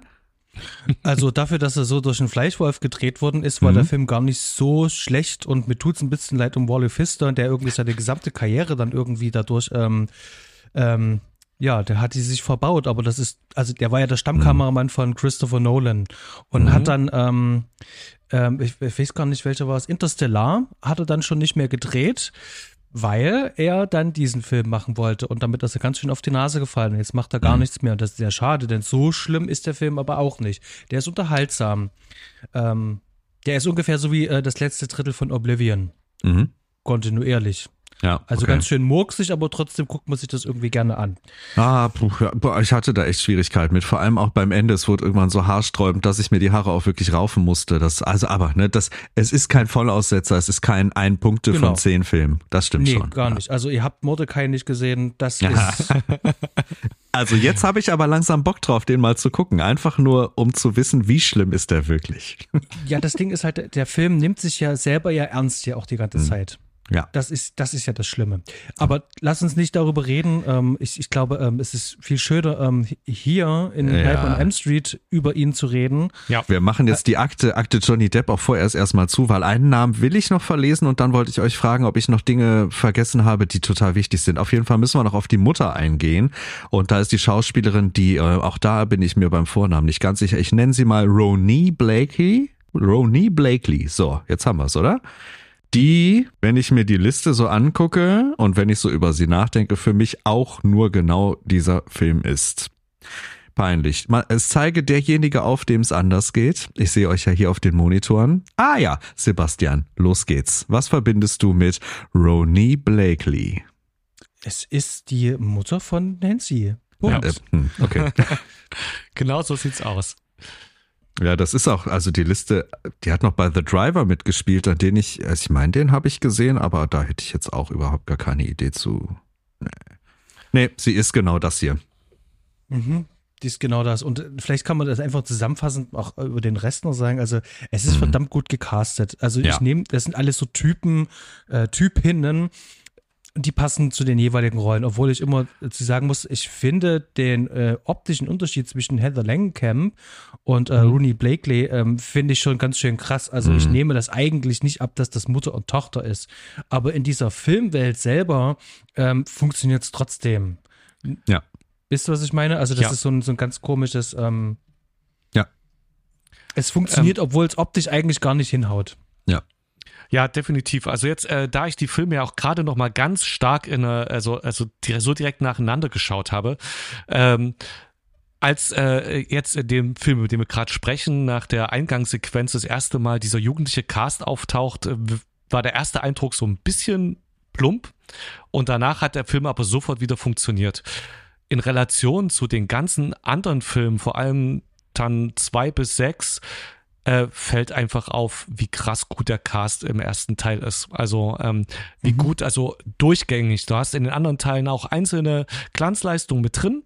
Ähm, aber äh, wie gut die zusammen funktionieren, harmonieren und äh, wie schnell man denen das abnimmt, so Hanebüchen da auch manche, manch, also wenn man von draußen drauf guckt, äh, da manchmal denkt so, äh, okay, ähm, das ist jetzt sehr, ein bisschen an den Hahn herbeigezogen. Beim Film schauen kann man rein, also der Cast zieht einen rein und man möchte mit denen mitgehen, mit den Leuten. Das fällt, mhm. vor allem ab Teil 4 fällt das wesentlich schwieriger, mit den äh, äh, Schauspielern mitzufiebern. Und ja. Ja, mhm. ja. Das stimmt, das hast du gut auf den Punkt gebracht. Also hier die, die ganze Besetzung ist durch die Bank einfach für die Typen, die sie spielen, ganz, ganz brillant. Sebastian, magst du uns mal ein bisschen reinnehmen äh, in das Feld der Crew? Wir haben den Regisseur ja schon genannt. Wer hat denn, ähm, wer hat denn hinter der Kamera gestanden? Wir haben den äh, Jacques äh, Heitkin. Äh, Heitkin. Das ist, ähm, und das fand ich auch wirklich sehr krass, als ich mich mal mit seiner Vita auseinandergesetzt habe es ist ein amerikanischer Kameramann und äh, dieser Film, Nightmare on Elm Street, ist mit äh, einer seiner größten Filme, die er mitgemacht hat. Und das hm. ähm, finde ich persönlich äh, kaum nachvollziehbar. Also wir gehen nachher noch auf das Visuelle ein. Da sind viele tolle Ideen mit drin. Und mhm. der ist auch wirklich sehr, ähm, also der ist wirklich auch gut geleuchtet und gut gemacht, aber er hat keine große Karriere danach gehabt. Also dieser Film ist ein bisschen wie so ein Fluch für die ganzen Leute, die beteiligt waren. Der hat noch so eine Sachen gemacht wie Nightmare on Elm Street 2. Der hat auch noch äh, Bloodsport Teil 2 gemacht und der hat auch noch viele andere, ich sag mal, diese etwas schlechteren ähm, Wes Craven Filme gemacht. Ähm, mhm. Aber die große Karriere hat er nicht gehabt. Ähm, Udo, du hast da noch was dazu das zu stimmt, ergänzen. Nee. Äh, die große Karriere hat er definitiv nicht, aber ich persönlich, also ich, ich hatte den Namen vorher gar nicht so auf dem Schirm, bevor ich mich da ein bisschen, bisschen reingelesen habe, reingearbeitet habe in die Materie. Aber wenn ich so durch seine Liste durchgucke, dann geht mein Herz schon auf. Also der hat äh, auch äh, bei Sachen wie Galaxy of Terror mitgemacht, den ich sehr schätze auf seine eigene Art und Weise. Der hat auch bei Cherry 2000 mitgemacht, was halt eine total trashige Gurke ist, aber die trotzdem Spaß macht und auch irgendwo einen Platz in meinem Herzen hat. Und auch sowas wie Maniac Cop 3. Also ich, ich lese diese Liste und weiß, das sind alles keine Meister Meisterwerke, definitiv nein. Ähm, aber da ist viel dabei, wo ich ein kleines Lachen in mir drin habe und mir denke, boah, verdammt, den will ich auch gern mal wieder gucken, weil es irgendwie einfach doch ganz geil war. Der hatte ein Händchen für, für schöne B-Stoffe irgendwie. Und ich habe auch, ich habe auch Neugier, äh, mehr von ihm kennenzulernen, weil ich auch sehe, ich kenne, ich, äh, der hat wahnsinnig viel gemacht und ich kenne mhm. einen Bruchteil, einen ganz kleinen Bruchteil. Fred, geht's dir da anders? Ich, äh, also ich kenne nur sehr wenig von dem, was auf seiner Liste steht. Mhm. Ähm, sehr, sehr wenig und das sind auch alles eher Filme, also da äh, keiner, bei dem mir das Herz aufgeht oder sowas, wo ich jetzt irgendwie eine Verbindung habe. So irgendwie, ah, habe ich glaube ich auch gesehen. Ähm, ja, der ist für mich kein Begriff außerhalb von Nightmare. Jemand, der maßgeblich mit ähm, an dem Erfolg des Films mit beteiligt ist und dass es den Film überhaupt gibt, das ist Robert Shea. Und mhm. wer die Doku Never Sleep ähm, Again schon mal gesehen hat oder irgendwelche andere äh, Doku-Formate, der weiß, dass das damals wirklich ähm, die Firma New Line Cinema, die kleine, mehr oder weniger kurz vorm Ausstand. Und die haben das letzte bisschen Geld, was sie irgendwie zusammenkratzen konnten, ähm, alles in dieses Projekt reingesteckt. Also da steckt wirklich sehr viel Herzblut auch von Seiten von Robert Shea drinne. Und das sollte sich am Ende auch auszahlen. Also der Film war ja auch ein Erfolg ähm, für das Budget, was er hatte. Der hatte ja, glaube ich, das 20-fache knapp eingespielt, Box Office. Und äh, mhm. somit war die Sache tatsächlich ähm, wirklich im grünen Bereich und der hat auch die Zeichen der Zeit auch erkannt. Der hatte gemerkt, okay, das ist hier was ganz Besonderes, schon beim Dreh. Ähm, und hat auch gleich gesagt, wir müssen das Ende offen lassen. Darüber sprechen wir nachher nochmal, damit wir hier eine Fortsetzung machen können. Wenn da haben schon die, die Dollarnoten haben dann schon gewunken in seinem, in seinem Kopf. Und ja, ähm, cleverer Geschäftsmann, ähm, der auch hin und wieder Gastauftritte hat. In diesen Filmen. Aber auch seine Frau, ähm, die Lin Shay, die ähm, hat ja auch ganz viele Gastauftritte in seinen Produktionen. Und ja, Robert Shea, ähm, New Line Cinema dürfte ja auf jeden Fall noch Begriff sein durch ja. Herr der Ringe. Ja, das ist ja mit das ja, Größte, was sie gemacht haben, bevor sie dann ähm, aufgekauft worden sind von das weiß ich nicht. Ich wollte was dazu sagen. Ich wollte was zu Robert Chase sagen, der mir durch äh, äh, jetzt erst ein richtig Begriff geworden ist durch äh, Freddy, weil ich ähm, Herr der Ringe, als es rauskam, schon sehnsüchtig erwartet hatte. Ich hatte das Buch gerade kurz vorher gelesen und dachte, ich will diesen Film sehen. Ich habe diese Filme geliebt. Ich glaube, ich habe keine Filme öfter im Kino gesehen als die Herr der Ringe Filme. Und New Line Cinema als Produktionsfirma ist dadurch so richtig in meinem Kopf eingebrannt. Erstmal durch die Filme. Ich habe, das sind auch ich bin nicht so der krasse Doku-Gucke zu Filmen, aber bei Herr der Ringe habe ich relativ viel gesehen und da muss der mir schon aufgetaucht äh, sein. Ich kenne halbwegs die Story, deswegen auch, wie äh, die Finanzierung echt schwierig war und von diesem Mammutprojekt und jetzt noch mit äh, der Geschichte, dass, ähm, dass dieser Robert Shea das möglich gemacht hat, aus mit diesem äh, Mini-Studio, das eigentlich gar nicht großartig Filme produziert, dann diesen Stoff zu entdecken, Wes Craven zu entdecken, ähm, dass äh, also das ist jetzt ein Name, den ich mir definitiv merken werde als äh, jemand, der in der Filmwelt wirklich krass was bewirkt hat. Also ist ein echt wichtiger Mann für die äh, für unsere Popkultur im Allgemeinen. Also Freddy und Herr der Ringe als Filme wären ohne den nicht möglich gewesen. Und was ihn hier auszeichnet, und das finde ich äh, ganz wichtig, der hat ja die Künstler machen lassen. Also Wes Craven hat ja dieses Skript ja in Hollywood rumgereicht. Sogar Disney hatte Interesse an diesem Skript. Mhm. Haben bloß gesagt, ähm, er müsste das halt komplett äh, umschreiben, dass es ein PG-13-Rating bekäme. Ähm, zum Glück ist Wes Craven hart geblieben und hat es nicht gemacht. Und äh, Robert Shea war derjenige, der gesagt hat, das machen wir so. Und am Ende war es auch bei Herr der Ringe. Ähm, Peter Jackson wollte eine Trilogie draus machen. Und mhm. ähm, ja, Robert Shea hat gesagt, wir machen eine Trilogie draus. Und das ist, ähm, es ist ja eher selten, dass äh, Produzenten da zumindest so viel äh, Entgegenkommen bringen und ähm, den Künstler, den Regisseur, Regisseurin machen lassen. Und das muss man ihm hier, hier wirklich sehr zugute halten. Ja. Ich habe hier noch ähm, zwei Punkte, ganz kurz Schnitt, äh, wird hier aufgeführt mit Rick Shane und der hat leider keine weiteren großen Einträge. Mhm. Wahrscheinlich ähm, ähm, ähm, saß äh, Wes Craven selber die ganze Zeit mit ähm, ähm, im Schnittraum und hat selber wahrscheinlich geschnitten und ähm, durfte selber nicht aufgeführt werden, weswegen dann ein anderer Name steht.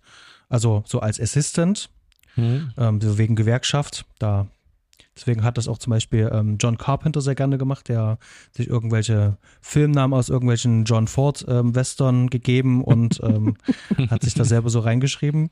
Mhm. Ja, genau, aber was wir noch mit erwähnen sollten, ähm, und zwar den guten Charles Bernstein. Ähm, der Gute hat nämlich den sehr markanten und einprägsamen Score für diesen Film komponiert. Oh ja. Ja. Ich habe ihn auf dem Weg noch jetzt hier ins Büro auch nochmal gehört. Das ist schon richtig bedrohlich und das ist, das ist wirklich ein echt, echt starker Score. Ich mag den. Ich mag diese Synth-Sounds, die der da drin hat, die Stimmung, mhm. die das macht. Und dann schaue ich mir seine Vita an und muss auch hier feststellen, da ist davor und danach dann auch nicht mehr wirklich so viel passiert. Also vor allem auch danach.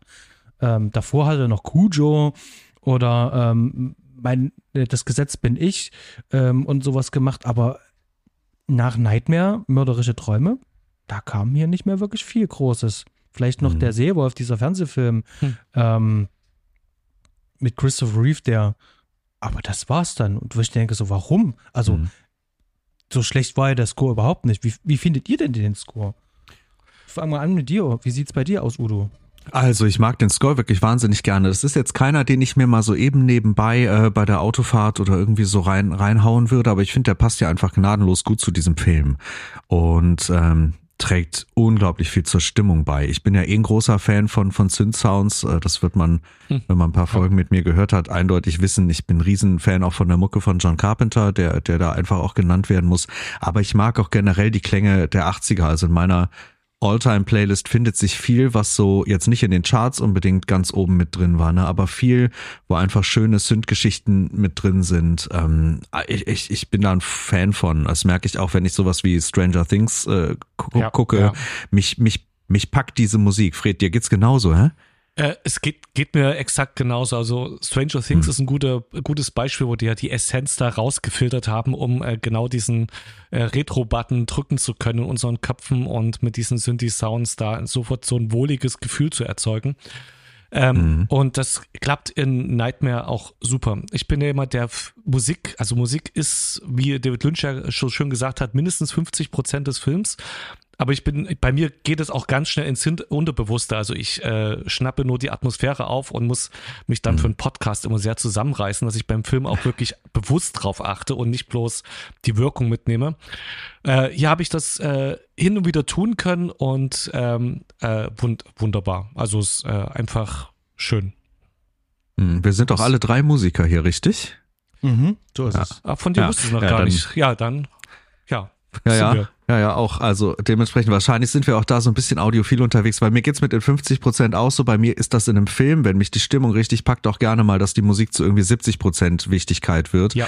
Einfach Ja. weil das so viel ausmacht. Das will ich jetzt bei Nightmare nicht so weit gehen, da würde ich eher bei den 50 bleiben, aber ich würde schon sagen, die haben einen, ein, äh, die Klänge haben einen unglaublichen Anteil an, äh, an der Stimmung des Ganzen. Wirklich, also eine tolle Arbeit. Schade, dass der Mann nicht noch viel mehr gemacht hat, dass seine Karriere dann doch am Ende so klein ausgefallen ist, wenn man so will. Also zumindest von dem, was ich auch weiß. Ähm, ja, genau.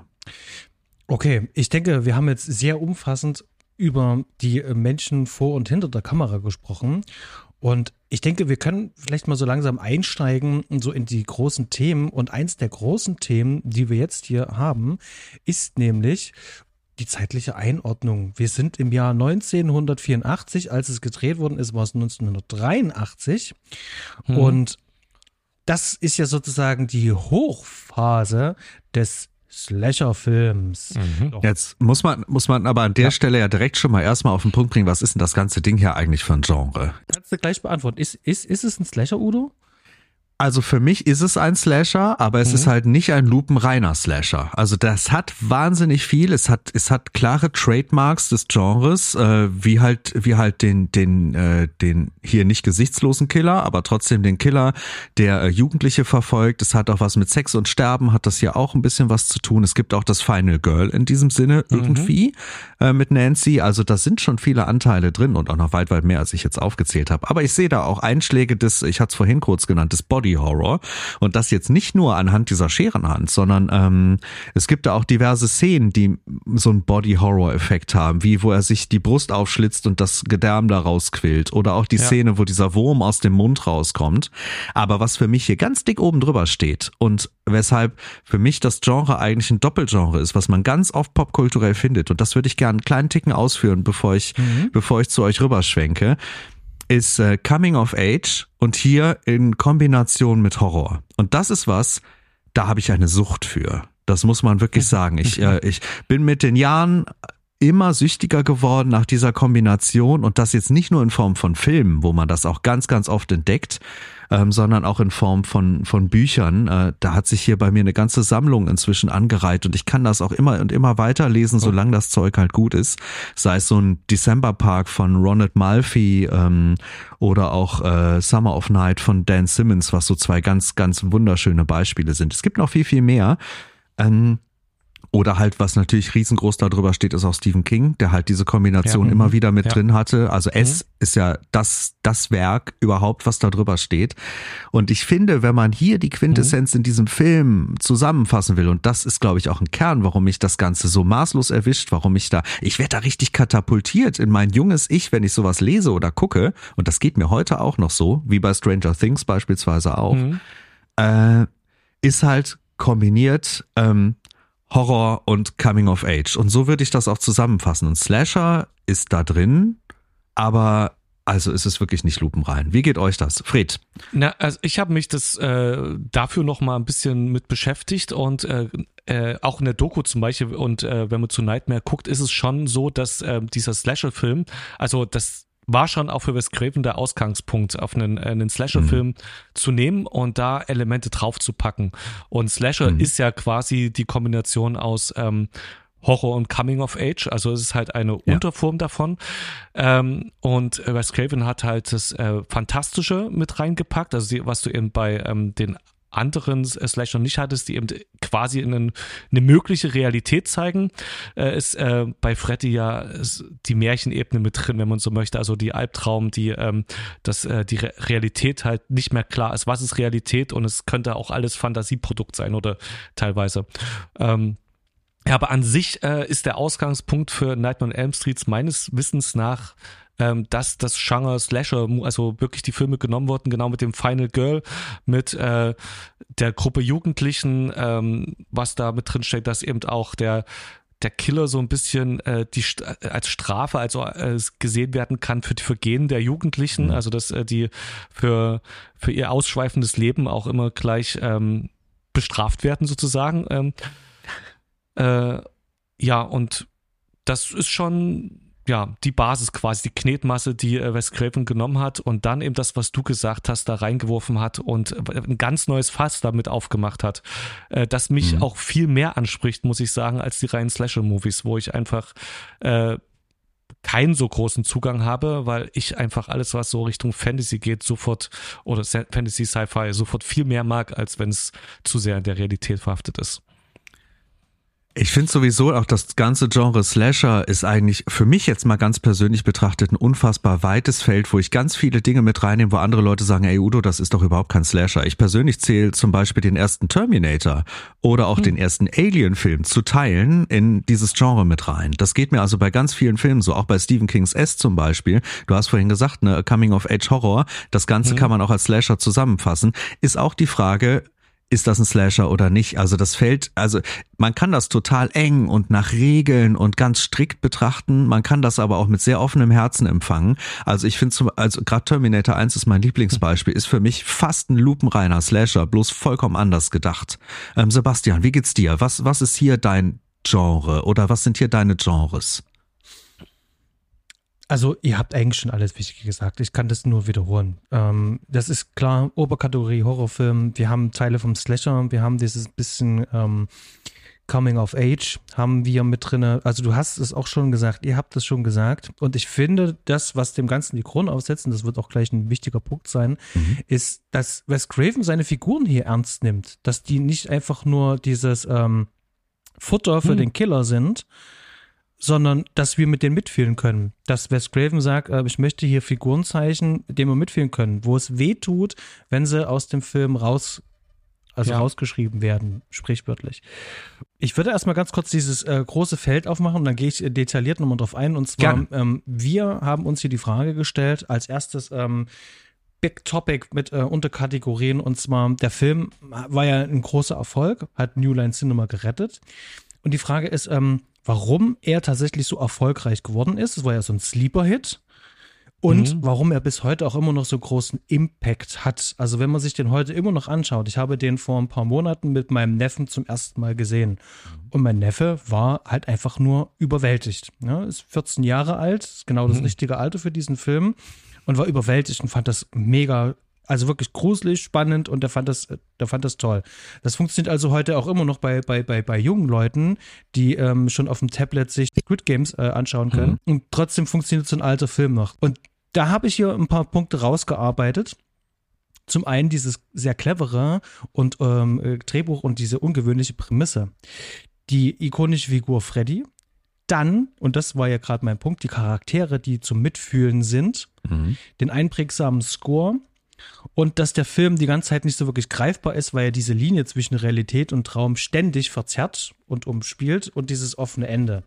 Das mhm. sind so die, die, Punkte, die ich da so rausgearbeitet habe. Ähm, und ich würde jetzt vielleicht deine Frage beantworten, Udo, nämlich mhm. diese, diese Charaktere zu mitfühlen. Wir nehmen jetzt zum Beispiel, wir nehmen jetzt einen, einen Cunningham-Film. Wir nehmen meineswegen Freitag der 13. Mhm da werden mir die Charaktere überhaupt nicht nahegebracht, sondern die fahren irgendwo hin, sind da und werden umgebracht, ohne dass sie wirklich kennengelernt habe. Ich habe ein Abziehbild von einem Abziehbild von einem Menschen in diesem Film mhm. und ähm, ich warte eigentlich nur noch drauf, dass die umgebracht werden. Mhm. Und mit dieser Erwartungshaltung geht Cunningham ran. Und mhm. Wes Craven entscheidet sich aber, den Figuren hier in diesem Film viel mehr mit an die Hand zu geben wir, wir, wir nehmen die ähm, Entwicklung mit. Äh, wir sehen, wie die sich unterhalten, wie, wie, das auf die wirkt. Es gibt eine Szene hier auf der Brücke zum Beispiel, wo sich Johnny Depp mit He äh, Heather Langenkamp da unterhält, ja. zum Beispiel. Wir sehen, wie die Dinge reflektieren, was das mit denen macht. Und das passiert ganz viel in diesem Film. Und dadurch, dass äh, Wes Craven die Figuren ernst nimmt und auch so geschrieben hat, ist dieser ganze Film viel runder und viel dichter. Mhm. Fred, du sagst auch schon die ganze Zeit ja. Ja, ja. Ist das bei dir ähnlich? Das äh, geht mir ähnlich. Ich kann äh, einfach, es wär, wird genug bei jeder Figur mitgegeben, dass man äh, die eben äh, genug kennenlernt, ähm, dass die nicht bloß Kanonenfutter ist. Ähm, und ähm, und der Cast bringt es dann auch noch auf den Punkt rüber. Also es ist halt nicht bloß äh, die reine Substanz, sondern es ist auch noch äh, irgend äh, so und eben auch so in Szene gesetzt, dass es eine Interaktion ist, dass man äh, da in, in, ziemlich gut in dieses Freundschaftsgeflecht, was man da hat, beziehungsweise auch äh, äh, mit den mit den Eltern, also von der Nancy zumindest, äh, dass man da die in diesem Mikrokosmos äh, dieses soziale Gefüge da eintaucht und genug hat, um sofort da anknüpfen zu können. Und das eben, ähm, ich musste gerade nur dran denken, weil ich ähm, an, an Scream äh, von Wes Craven wurde ja auch auf Meta-Ebene so viele Horror ähm, Klischees wie äh, geh doch nicht die äh, Treppe runter oder der Schwarze stirbt immer zuerst oder so eine Sachen, die da eben kamen, die dann in den späteren Freddy-Filmen oder dann eben ich habe hab die anderen Slasher und sowas nicht so gut im Kopf, aber wo eben diese plakativen Sachen eben genau immer so eingesetzt werden, einfach für den billigen Effekt mhm. wird eine Pappfigur etabliert, die dann eben schnell wieder zerrissen wird und das ist bei Nightmare einfach nicht so und die sterben auch alle relativ spät, also es ähm, gibt eigentlich äh, ja, äh, man kann erst die meisten wirklich in Ruhe kennenlernen und mit denen mitfiebern. Es, ähm, das ist was, was den Film definitiv auszeichnet und den mir viel näher äh, erscheinen lässt als viele andere Horrorfilme. Ja, das stimmt. Ich habe mich da auch ein bisschen an, äh, an Halloween erinnert gefühlt, gerade in den Gesprächsszenen. Ne? Das sind so diese, diese, diese Dinge wirklich auf der Straße oder auf der Brücke, wie das stattfindet. Und ich finde das auch sehr mhm. angenehm, dass eben so die Charaktere einfach durch ihr Tun, durch ihr Handeln, durch ihr Reden ähm, ähm definiert werden und so einem auch nahegebracht werden. Und ich finde es immer gut in solchen Horrorfilmen, wenn ich die Person auch in irgendeiner Form interessant finde und mag, denn dann hat es wirklich auch einen Impact, wenn die draufgehen. Genau, da hast du sehr gut verglichen mit der, mit der Freitag der 13. Reihe, ähm, wo es definitiv anders ist, und da gibt's ja auch noch tausende andere Slasher, die man nennen kann, wo es wirklich, wo es wirklich Hanebüchen in die Binsen geht, wo die Leute einen einfach null interessieren, wo es dann um andere Dinge geht, die einen gewissen Reiz ausüben, aber das dann halt nicht die Personen sind. Und ich finde schön, dass in Nightmare on Elm Street das so, das so schafft und das trotzdem mit so minimalen und kleinen Mitteln, dass der da gar nicht unendlich viel aufwenden muss, um das zu erreichen. Und ich glaube, mhm. das ist weil Wes Craven einfach gut beobachtet. Der baut auch Dinge ein, der hat so seine Themen. Und das merkt man auch. Ich, ich habe hier mir dick auf den Zettel geschrieben, ähm, das Ding mit dem durchs Fenster klettern, was Wes Craven in mehreren Filmen tut und was auch in den mhm. 90ern generell ein großes Ding ist, später auch.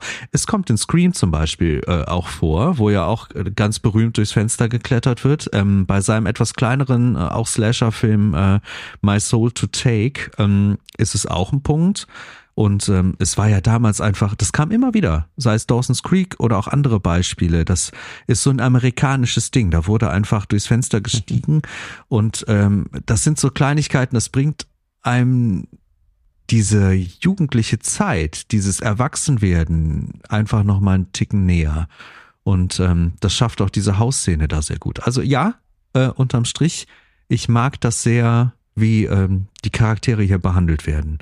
Die sind nicht tief, aber wie du gesagt hast, sie werden ernst genommen. Das ist schön. Mhm. Und weil, weil wir das, das, das Feld jetzt gerade aufhaben, dieses Drehbuch an sich ja tatsächlich ähm, nicht nur effektiv, sondern auch wirklich sehr clever ist. Und ähm, du hast auch gerade wunderschön gesagt, Wes Craven jagt zu seinen Themen hinterher. Und der hat 1983 schon sehr wohl verstanden, wie so ein Slasher aufgebaut ist und was die Themen sind und dass dieses, ähm, ihr werdet für eure Sünden bestraft. Und der dreht das jetzt einfach mal auf elf und sagt so, ihr werdet nicht für eure Sünden bestraft, sondern ihr werdet für die Sünden eurer Eltern bestraft. Mhm. Ihr seid also die nächste Generation. Und die Teenager, die werden uns hier nicht als ähm, partygeile, sexsüchtige, äh, sexsüchtige ähm, ähm, äh, Teenager ja. dargestellt, so, naja, bis auf die ersten sieht bei mir ein bisschen. Nee, Partys, aber Sex geil. Also, also und, also und Tina, Rock, ne? Tina stirbt auch direkt nachdem sie Sex hatte. Also das, also mhm. da werden die Tropes schon bedient. Äh, ja, aber ich finde, also ich finde schon allein, wie, wie, wie, es, wie es dazu hinkommt, wie es dargestellt wird, dass wir die Sexszene tatsächlich noch sehen, dass die sich danach noch unterhalten, dass es da sogar noch einen Meta-Kommentar noch gibt, sprich auf, ähm, wovon träumst du denn nachts? Äh, und er antwortet ja dann schon drauf, ihr Frauen habt nicht auf alles so ein Monopol. Mhm. Ähm, ich, ich finde, äh, ähm, dass Wes Craven da schon die ganze Zeit sagt, so, mm -mm, es geht hier gerade nicht darum, dass die Sex haben, sondern die haben Sex, aber das ist nicht der Grund, warum sie jetzt sterben wird. Das kannst du gerne ähm, denken, wenn du das möchtest, aber ich werde dir nachher dann am Ende des Films nochmal erklären, ihr werdet hier sterben für die Sünden eurer Eltern. Und das mhm. finde ich ja eigentlich dieses ähm, perfide, dass äh, Wes Craven die ganze Zeit eigentlich nur lacht, so, ich gebe euch das jetzt mal mit an die Hand, das könnt ihr gerne machen. Hier sind die Tropes, würfelt da mal ein bisschen rum, aber ich habe da einen ganz anderen Plan. Und ich, ich möchte vielleicht mal so ein ganz großes mhm. äh, ähm, äh, Thema aufmachen, was diesen Film durchzieht. Mhm. Und zwar ist das dass der Film diese Linie zwischen Realität und Traum die ganze Zeit verzerrt. Und dass der Film nicht so wirklich direkt greifbar ist. Was ist jetzt echt? Also in Realität und was ist jetzt Traum? Und jedes Mal, wenn es irgendwo in einem Film Traumszenen gibt, gibt es ja verschiedene Möglichkeiten, das so darzustellen. So ein dreamy Look, ähm, bis hin zu, wir haben danach ähm, diesen Hardcut zu ähm, äh, normalen mhm. Einstellungen ohne irgendwelche Filter. Und hier geht es mir manchmal wirklich so, der Film möchte manchmal mir vermitteln, er wäre im Traum und bis in der gleichen Szene, da kommen wir, glaube ich, gleich drauf zu sprechen, sind wir trotzdem wieder mhm. in der gefühlten Realität. Äh, gleich nach dem Anfang. Ähm, wir sehen Kinder, die Seil springen. Das ist so ein Dreamy ja. Look, das ist so ein Kameraschwenk. Und dann kommt das Auto angefahren mhm. und die mhm. steigen aus. Und das ist alles eine Einstellung, da ist kein Schnitt drin. Ja. Wir werden auch gleich nochmal erklären, wie es gemacht ist. Ähm, und für mich fühlt sich das irgendwie, und das wird auch mein Punkt zum Schluss sein, trotzdem irgendwie noch alles wie in einem Traum an. Denn so wie die Erwachsenen auch mit den Kindern die ganze Zeit reden, die nehmen die ja zu keiner Sekunde ernst. Wie als, und so verhält sich doch kein normaler Erwachsener. Ähm, das gibt mir immer so diesen, diesen, dieses Gefühl, das ist irgendwie alles ein Traum in einem Traum. Und das würde mhm. eigentlich auch zu diesem ganzen, ganzen Thema äh, passen. Und jetzt habe ich das Ding aufgemacht. Ähm, mich würden da mal eure Gedanken mal dazu interessieren ich finde das auch sehr, sehr spannend, vor allem, dass du, da habe ich noch nicht drüber nachgedacht, dass man vielleicht den ganzen Film als Traum bezeichnen könnte und der äh, innerhalb des ähm, äh, Films dann nochmal die Unterscheidung macht zwischen dem, was im Traum als real empfunden wird und dann noch die nächste Traumebene hat, weil gerade dieser Anfang, als dieser Schwenk von den Kindern auf ähm, auf äh, das Auto, was dann ankommt, ist das, glaube ich, ne? also wo dann die Jugendlichen zum ersten Mal etabliert werden. Beim, beim ersten Mal schauen ist das einfach macht irgendwie Sinn. Also man hat halt, es ist halt, man kennt das ja noch nicht äh, und kommt, denkt da, die Kinder spielen da wirklich. Beim zweiten Mal schauen, oder wenn man das dann kennt, ist das irgendwie ein komischer Querverweis und man denkt, das passt ja nicht, weil eigentlich hat man ja zum Beispiel, der, der Film endet ja so und verweist ja drauf, dass man im Traum ist äh, mir schoss noch ein ganz anderer Gedanke durch den Kopf äh, zu dem vorher, warum der Film so gut ist und das merkt man da äh, auch. Die, äh, das ist mir bei gestern, als ich den Film mag, schaut aufgefallen, der Film ist so unglaublich konsistent. Also der, der greift so viele Sachen immer wieder auf und die greifen ineinander und werden angedeutet äh, in also im Drehbuch, in im optischen, in äh, Sachen, die immer wieder gezeigt werden, wo zum Beispiel wie diesen Kindern, die da eben am Anfang gleich so mit mittendrin in der eigentlichen Realität auftauchen. Ähm, ähm, dass das äh, einem so krass da ja, so echt erscheint. Und ähm, mit den Erwachsenen, das finde ich eine interessante Sache, was, ähm, weil im Film fühlt sich das also aus dieser Slasher real äh, kommt her äh, ziemlich sinnvoll an, dass eben ähm, die, das Filmgenre möchte Jugendliche erwischen, die sich unverstanden von den Erwachsenen fühlen. Ähm, deswegen ist das immer, wenn ich auch manchmal gedacht habe, ja, also die Interaktion von Nancy mit den Eltern und jetzt, jetzt leg dich doch schlafen und jetzt äh, ist doch egal, was du erzählst, äh, ja, deine Albträume, schlaf doch einfach mal und ich kläre hier mal das Problem. Das äh, fühlt sich irgendwie eigentlich beim Gucken erstmal so an, als wäre das also so ist die Realität einfach nicht. Eltern machen sich mehr Sorgen, aber der Film möchte hier mich äh, als jugendlichen Zuschauer erwischen, ähm, der sich unverstanden fühlen möchte, um sein Leben in dem Film zu sehen. ist natürlich mit der Ebene, wenn man überlegt, wie durchdacht eben ein Wes Craven das Ganze und auch mit genau den Sachen, wie der Film von Anfang an Sachen vom Ende auch aufgreift, ist das eine, ein interessanter Ansatzpunkt da zu sehen, ob da das nicht eine Möglichkeit ist zu sagen hier, auch das ist schon nicht die Realität, sondern es ist ähm, äh, die ganze Zeit so ein, ähm, das auch schon ein Albtraum sozusagen. Es gibt da verschiedene Ansätze, wie man das interpretieren kann und ich finde auch sehr schön, dass der Film das offen lässt. Für mich persönlich hat sich, mhm. hat sich die eigene Interpretation über die Zeit gar nicht großartig verschoben. Für mich, für mich persönlich ist der Film nicht durchgehend ein Traum, sondern ähm, für mich schwappen immer schon durch den ganzen Film über Dinge aus der Freddy-Welt rüber in, äh, in die reale Welt, als Vorboten des Grauens, als Begleiter. Also quasi als wäre Freddy, als, als Freddy stalkt diese Kids, stalkt diese Jugendlichen und ist irgendwie präsent, nur dass er halt nicht komplett rüberschwenken kann. Und mhm. also, das, das ist für mich das Thema und ich sehe da eine sehr klare Unterscheidung zwischen den, zwischen den Realitätsszenen und den Traumszenen, bis auf das Ende, da werden wir später gesondert drauf eingehen. Aber ähm, für mich würde es auch unglaublich viel Schrecken nehmen, wenn der ganze Film ein Traum wäre und der Rest Traum in Traumsituationen. Für mich macht ein Kern des Schreckens hier wirklich auch aus, dass Freddy aus dem Traum in die Realität schwappt und dort dann, dann Dinge tun kann, dass Dinge real werden, die er in mhm. dem Traum tut, wie diese Schlitzer am, mhm. am Bauch und solche Geschichten. Also das ist für mich ein essentieller Teil des Schreckens. Und um auf die Elterngeschichte nochmal zu kommen, Fred, das hast du gut gesagt ähm, das, das empfinde ich genauso, dass, ähm, dass das natürlich überzeichnet ist. Eltern würden sich nicht genauso verhalten, ja. Aber es macht unglaublich viel aus, um gerade dieses Coming-of-Age-Gefühl äh, transportiert zu bekommen, weil es hier halt um eine Machtlosigkeit gegenüber der Elterngeneration geht. Und andersrum betrachtet, wenn man die Kamera mal umschwenkt, haben hier die Eltern ja auch noch eine ganz besondere Schuldsituation, die erst sehr spät aufgeklärt wird ähm, einfach, einfach nicht, was dann in Alkohol ersäuft wird. Die Eltern leben ja auch offensichtlich irgendwie getrennt. Ähm, das hatte ganz viele Auswirkungen. Die Nachbarn sprechen auch gar nicht mehr so richtig miteinander und sind auch sehr skeptisch mhm. einander gegenüber. Also da gibt's ja ganz viele Ebenen, wie man das betrachten kann. Und deshalb können die sich auch gar nicht normal verhalten, wie wir das gewohnt sind, weil die Situation da auch gar keine ganz normale ist. Die haben zusammen einen Serienkiller, der da, der da die Kids getötet hat, haben die zusammen verbrannt. Äh, das ist natürlich auch eine ganz besondere Spezialsituation, mit der die Leute auch ganz besonders umgehen. Also die Mutter ist da ja anscheinend permanent alkoholisiert und das wird auch durch den Film immer nur noch krasser oder zumindest offensichtlicher. Mhm. Auch, ähm, auch der Vater, hier gespielt von, von John Saxon, verhält sich ja auch teilweise ganz, ganz merkwürdig. Aber ich glaube, das liegt an den eigenen Themen der Figuren, die man da ein bisschen überspitzt dargestellt, aber trotzdem rausspüren soll, weil die mit ihrem Paket durch die Gegend rennen, nicht mehr richtig miteinander sprechen können oder nur noch so halbwegs alles alles versteckt hinter den Rücken ihrer Kinder und die Kinder müssen mit ihrem Scheiß alleine klarkommen, um das mal so, so klar zu sagen. Ähm, ich finde das sehr schön gezeigt. Und mich, mich trifft das eben vor allem auch, weil es für mich Realität ist. Wäre das alles ein Traum, würde mir davon einiges genommen, habe ich den Eindruck. Das ist wie so eine gefühlte Realität. Äh, also wie als würde wenn man so als Jugendlicher hat man ja so seine ganzen Brillen und Filter auf, wie man die Welt sehen möchte.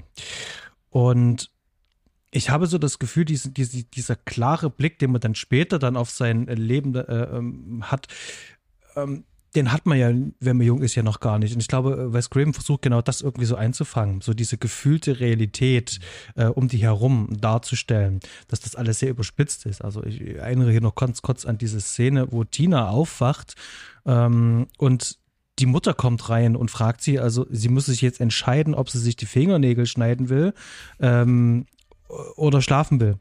Ähm, und das ist so eine obskure Szene, die macht doch gar keinen Sinn. Was ist denn das für eine Ansage von der Mutter? Also, hm. die kommt mir zum Beispiel auch vor wie, ähm, das sind Gedanken, die Tina haben könnte, ähm, weil sie sich von ihrer Mutter unverstanden fühlt, zum Beispiel. Sie ist halt ein Teenager. Teenager haben Probleme. Es dreht sich alles um die selber. Und ähm, so wirkt das. Oder es könnte tatsächlich halt auch alles noch ein Traum sein. Und in Wirklichkeit ist das ähm, ein Zerrbild ähm, von Freddy. Und Freddy spricht jetzt sozusagen durch die Mutter. Sowas könnte ja auch sein. Und du hast mhm. es aber jetzt sehr schön gesagt, Udo, der Film lässt es offen. Mhm. Ich kann das reinlesen. Ja. Und ich glaube, und das ist auch ganz wichtig, äh, Wes Craven möchte das auch nicht klar formulieren. Er Mhm. will das gar nicht, sondern er will das auf jeden Fall bewusst offen formulieren und das würde auch zu seinem Erzählstil insgesamt auch passen. Hm. Ja, das stimmt. Ja, das stimmt. Also äh, gerade bei dieser einen Szene zum Beispiel, die fühlt sich für mich total real an, weil diese Mutter halt beobachtet, dass sie mit einem Albtraum aufgewacht ist und für die Mutter sieht das dann überspitzt so aus, als hätte sie in dem Albtraum selber ihr ihr T-Shirt dann zerfetzt und dann soll sie entweder die Nägel halt machen oder halt einfach wieder pennen. Also für mich fühlt sich das sehr real an, aber ich kann komplett nachvollziehen, dass sich das auch vollkommen anders anfühlen kann, weil der Film einem das einfach an die Hand gibt und einem das selber überlässt, wie man das sieht. Finde ich schön. Bei diesem gesamten Thema, dieses, ähm, dieses Verzerren zwischen Realität und Traum, was ja die ganze Zeit ähm, der Film macht, ähm, müssen wir uns mal ganz kurz auch mal ähm, über Sigmund Freud unterhalten. Aufgrund äh, dessen, dass man, also Traum als Thema und dann noch mit dem Wissen, dass das ein bisschen die Grundlage war, musste man natürlich mal reinschauen bei Freud und ja, ja, Freud ist ja auch die eine krasse Ikone, ähm, ähm, der einen wahnsinnigen Impact noch größer als Freddy auf äh, auf die Kultur- und Wissenschaftswelt hatte und gerade auch dieses ähm, also in dem Kontext habe ich mich belesen versuche frei zu referieren. Das äh, Freud ist ein ganz tiefes Thema und ähm, äh, grob kann man schon mal sagen, das Buch Die Traumdeutung von Freud ist ein eins, das ganz, das schon, also das hat auf die Surrealisten in den 20er Jahren wohl ganz äh, krass eingewirkt. Ähm, du, ähm, und in diesem Buch Die Traumdeutung fügt er auch erstmal seine, die wichtigsten, seine Eckpunkte, ähm, äh, seine Theorie zusammen. Ähm, also ein ein Ding, was an sich die Kulturwelt vor allem auch äh, sehr stark umgetrieben hat, ähm, der Umgang mit Träumen. Ähm, äh, Freud bezeichnet den Traum als äh, ein Wächter oder Hüter des Schlafes. Bei Freud wissen wir alle ein bisschen, geht so um das Unbewusste und er hat äh, ein bisschen mit diesen kindheitlichen Traumata gehabt, dass das irgendwie, dass da Sachen, die man mitunter selber nicht mehr weiß, aber ganz tief in seine eigenen äh, aktuellen Probleme als Erwachsener reinwirken. Und äh, im Traum sieht er, dass eben da zum Beispiel äh, Wünsche, die man haben kann, die man selber nicht akzeptiert, dass die im Traum zutage treten können, dass die, die, errekt, äh, die direkte Erfüllung für diese äh, von diesen Wünschen wären für den Träumer etwas, was einem aus dem Schlaf rausreißen könnte. Und deswegen werden diese Wünsche entstellt, abgebildet so dass es ein Kompromiss äh, entsteht äh, zwischen ähm, dem Wunsch, der eigentlich erfüllt werden sollte, und dem, was äh, den Normen, die du in dir hast, die dagegen wirken, und ähm, dass du eben nicht geweckt wirst aus dem Traum. Äh, das ist eine ganz spannende Sache. Der Traum ist halt äh, ist damit äh, bei Freud auch äh, eben eine Schnittstelle zwischen dem, was ich bin, meine Realität, meinen Sachen, die ich gar nicht weiß äh, von mir mit, also wie gesagt, das Un Unbewusste stellt ja eine große, großes Thema für Freud dar und legt das eben offen im Traum und äh, beschäftigst einen Traum damit und ähm, äh, der Traum kann dann viel über dich aussagen. Bei Fre Freddy äh, mit den Träumen ist äh, ist jetzt natürlich ganz spannend, wo, ähm, wo das da drin vorkommt. Ist jetzt, ist Freddy selbst äh, der Hüter des Schlaf, also der Wächter? Ist es der Wächter zwischen den Welten? Ist es, ähm, ist Freddy, äh, ist Freddy das Unbewusste, das, was tief unten schlummert und äh, uns dann aber als hässliche Fratze, als Entstellung äh, ins Gesicht springt und uns das äh, versucht äh, auf äh, in der surrealen Weise klarzumachen, ähm, also uns zu konfrontieren mit ähm, ähm, den Sachen, die eben, siehe die Eltern mit dem, äh, mit, äh, mit, also mit der Geschichte von Freddy, äh, der da Sachen aufdeckt auf ganz hässliche Weise und im Traum uns die Realität eigentlich spiegelt und dann eben auch wieder auf uns in der Realität einwirkt. Ganz viele Gedanken, ich finde es wahnsinnig komplex ähm, und da, du hast offensichtlich, Basti, ja schon richtig viele Gedanken dazu gemacht. Ich bin gespannt, äh, so ein bisschen dazu erfahren, äh, wie du das denkst, wie das ineinander verwoben ist. Was ich vielleicht ähm, so ein bisschen zusammengerafft für mich so rausgefunden habe, ist, Freddy Krüger ist das Unterbewusste in den Teenagern. Die werden das ja auch mitbekommen haben, dass da dann irgendwann vor zehn Jahren mal ein Serienkiller rumgelaufen ist. Die Eltern werden versucht haben, das natürlich auch von denen wegzuhalten, aber sowas bekommt man mit. Das geht medial rum. Ja. Das hat man irgendwo schon tief in sich drin. Ähm, dann hat man bestimmt schon irgendwie einen Verdacht, irgendwas ist doch hier im, im Argen. Die Eltern sind auf einmal merkwürdig. Was ist denn da eigentlich los? Die haben das schon mitbekommen, ähm, irgendwie unterbewusst. Da, da, mit dem Killer ist ja irgendwas passiert, der ist ja dann auf einmal weg und die Eltern sind alle äh, verändert. Das heißt also, die tragen das auch schon in sich. Das ist so eine Möglichkeit, wie man das auch lesen kann. Ähm, die haben das schon mitbekommen ähm, und verarbeiten das jetzt. Und das Ganze mhm. ist mehr oder weniger eine Metapher. Das finde ich äh, ähm, in Bezug direkt auf Freud, finde ich das ähm, ideal, um das so zu erklären. Und das äh, traue ich Wes Craven auch zu, dass er das auch so angelegt hat. Und damit sind wir auch wieder bei mhm. diesem Punkt, wo ist der Film real und wo ist der Film Traum? Und das ist das, das geht damit so rein. Das kann man auch ganz anders lesen. Man kann auch einfach sagen, okay, ähm, Freddy Krüger ist einfach eine fiktive Figur, die gab es irgendwann. Also, nee, Freddy Krüger ist eine reale Figur gewesen. Es ist genau das passiert, was der Film uns erklärt. Also, es ist gar nicht metaphorisch. Und wir haben es hier einfach nur mit einem Killer zu tun, der jetzt im Traum tötet. Dafür ist der Film aber zu mhm. verschachtelt aufgebaut, ja. als dass er nur ein, ein, ein Killer wäre, der, der, der, der, der, der Slasher sozusagen. Ähm, und und die Tatsache, dass wir jetzt schon darüber so reden können und dass es so viele Anknüpfungspunkte gibt mhm. Äh, für mögliche Deutungen, das ist für mich auch gleichzeitig dieses Erfolgsrezept von diesem Film und warum der bis heute so funktioniert und auch so gut ankommt. Es ist nicht greifbar. Mich würde auch mal interessieren, Udo, wie, wie siehst du das? Weil du hast schon im Vorgespräch gesagt, so, dass du das tatsächlich gar nicht so ähm, metaphorisch siehst. Mhm, ich glaube, es liegt einfach so ein bisschen daran, dass ähm, ich stecke nicht so richtig tief in der Philosophie drin und ähm, das war ein Feld, was mich, was mich nie nie für tiefe Analysen so gepackt hat, weil ich das gerne irgendwie ein bisschen nüchterner betrachte. Wenn ich diesen Film gucke, ähm, dann ist diese Analyse für mich weit weniger interessant wie die Frage, warum der Film so auf mich wirkt, wie er das tut, warum er mich so packt, wie er mich packt. Und ähm, das ist auch der Grund wahrscheinlich, warum ich vielen Filmen inhaltliche Fehler oder auch mal solche Regelbrüche oder sowas mhm. sehr, sehr gut verzeihen kann, wenn eben das drumherum vollkommen für mhm. mich stimmt und für mich passt. Ähm, deshalb, ich finde die Analyse sehr spannend und ihr habt da tolle Punkte aufgegriffen und, und da steckt einfach, wie er auch schon gesagt hat, ein Batzen von, von Feldern und Themen drin. Aber das, was für mich hier den Kern ausmacht, ist halt viel mehr in dieser Eltern-Kinder-Beziehung in diesem für mich sehr realen Schrecken, wenn Dinge aus Albträumen rüberschwappen. Albträume kennen wir alle, haben wir alle schon mal erlebt. Und ich habe teilweise auch schon gehabt, dass ich aus Albträumen wirklich hochschrecke und, und Dinge mich davon noch eine Weile verfolgen, dass mich auch das Gefühl davon noch verfolgt. Auch manchmal eine Orientierungslosigkeit. Das hatte ich ein, zwei Mal in meiner Jugend, dass ähm, dass ich, dass ich mhm. äh, einen Mittagsschlaf hatte, der zu lange ging und dann wurde ich geweckt und ich war noch überhaupt nicht richtig da. Und das, da, genau dieses Gefühl, das war so krass. Ähm, das ging auch richtig lange. Eine halbe Stunde dachte ich immer noch, ich, ich, ich bin nicht in der Realität drin. Und genau das sehe ich in diesem Film. Zum Beispiel in dieser Szene mit dem Schwenk, wo, wo dieses abgesoftete Bild mit den spielenden Kindern dann rübergleitet. Für mhm. mich gibt's das. Ich habe das erlebt und der Film gibt mir das wieder und das ist eigentlich viel mehr dann mein Thema an dem Ganzen. Für mich funktioniert deshalb diese Verschwimmung von Realität und Traum unglaublich gut, weil ich dieses Gefühl so greifbar kenne. Ich habe das heute nicht mehr, aber früher habe ich das ein, zwei Mal so kennengelernt. Also gerade diese Mittagsschlafsituationen, die einfach über dieses normale Maß hinausgingen. Mhm. Ähm, haben, haben dieses Gefühl transportiert. Ja, es ist jetzt vielleicht ein bisschen abgedriftet, ne? Aber, aber das äh, für mich liegen halt die, die Kernpunkte einfach mehr im Fühlen als im Durchdenken. Ich, ich muss von Freddy nicht genau verstehen, ich ganz persönlich, ähm, welche Funktion er da hat, weil er für mich einfach gerade dadurch, dass ich das nicht so genau weiß, viel mehr Schrecken bringt, als wenn ich es ganz genau weiß. Also ich nehme das auch so wahr, dass ich das auf verschiedenen Ebenen wahrnehmen kann. Also ich kann mich auf den Film, auf die Immersion komplett einlassen, mhm. bin da voll drinne mhm. und fühle das.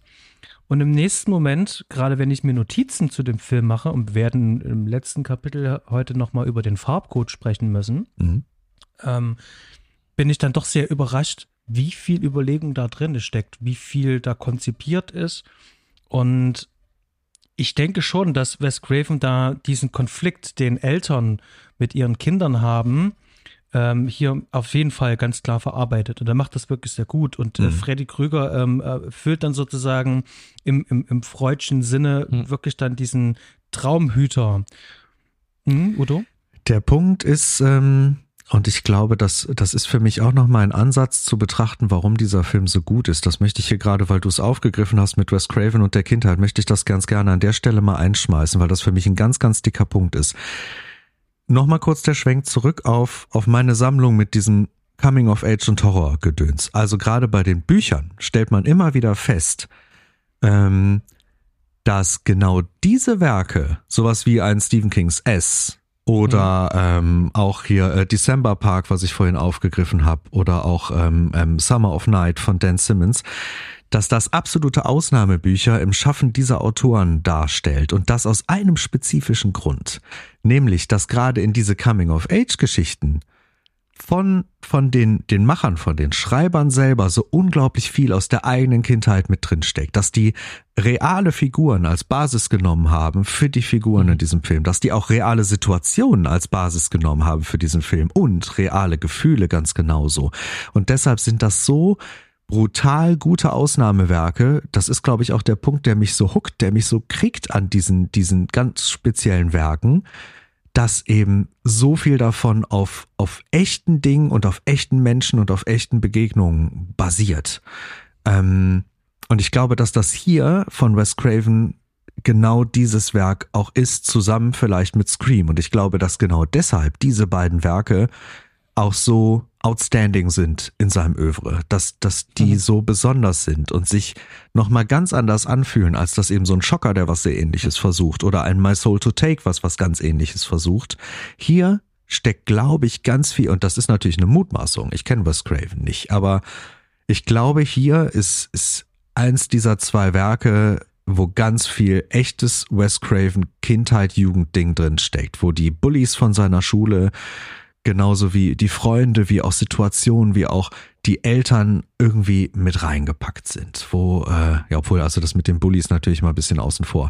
Das glaube ich, äh, wenn dann zu teilen in einer Figur oder in zwei Figuren. Aber ihr wisst, was ich meine. Ich glaube, da mhm. steckt steckt einfach unglaublich viel Echtes aus der Vergangenheit. Du könntest da recht haben. Ich glaube, das war also vom Lesen und sowas, also weil du auch Bullies sagst, ich glaube, Freddy Krüger ist der Name, geht doch auf einen, auf einen ähm, Schulhofschläger oder was auch immer aus Wes Cravens ähm, mhm. Sache zurück und ich ähm, habe jetzt mhm. die Fakt, äh, die tatsächlichen Sachen nicht mehr so präsent, aber aus dem, was ich gelesen habe in der Doku, nehme ich schon mit, dass da viel drin steckte aber nicht nur unbedingt nur von Wes Craven und sondern auch mhm. zum Beispiel das mit den Stufen war ja ein Traum vom Produzenten von Robert Shea, dass die Stufen so klipprig sind.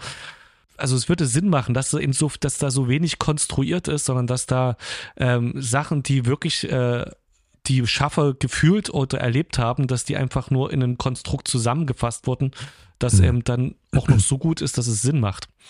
Ja, und dann ist Scream zeigt dann vielleicht äh, die, die äh, Fähigkeit zur Meta-Ebene von Wes Craven, indem der da seine ganzen Meta-Gedanken mit reingepackt hat. Hm.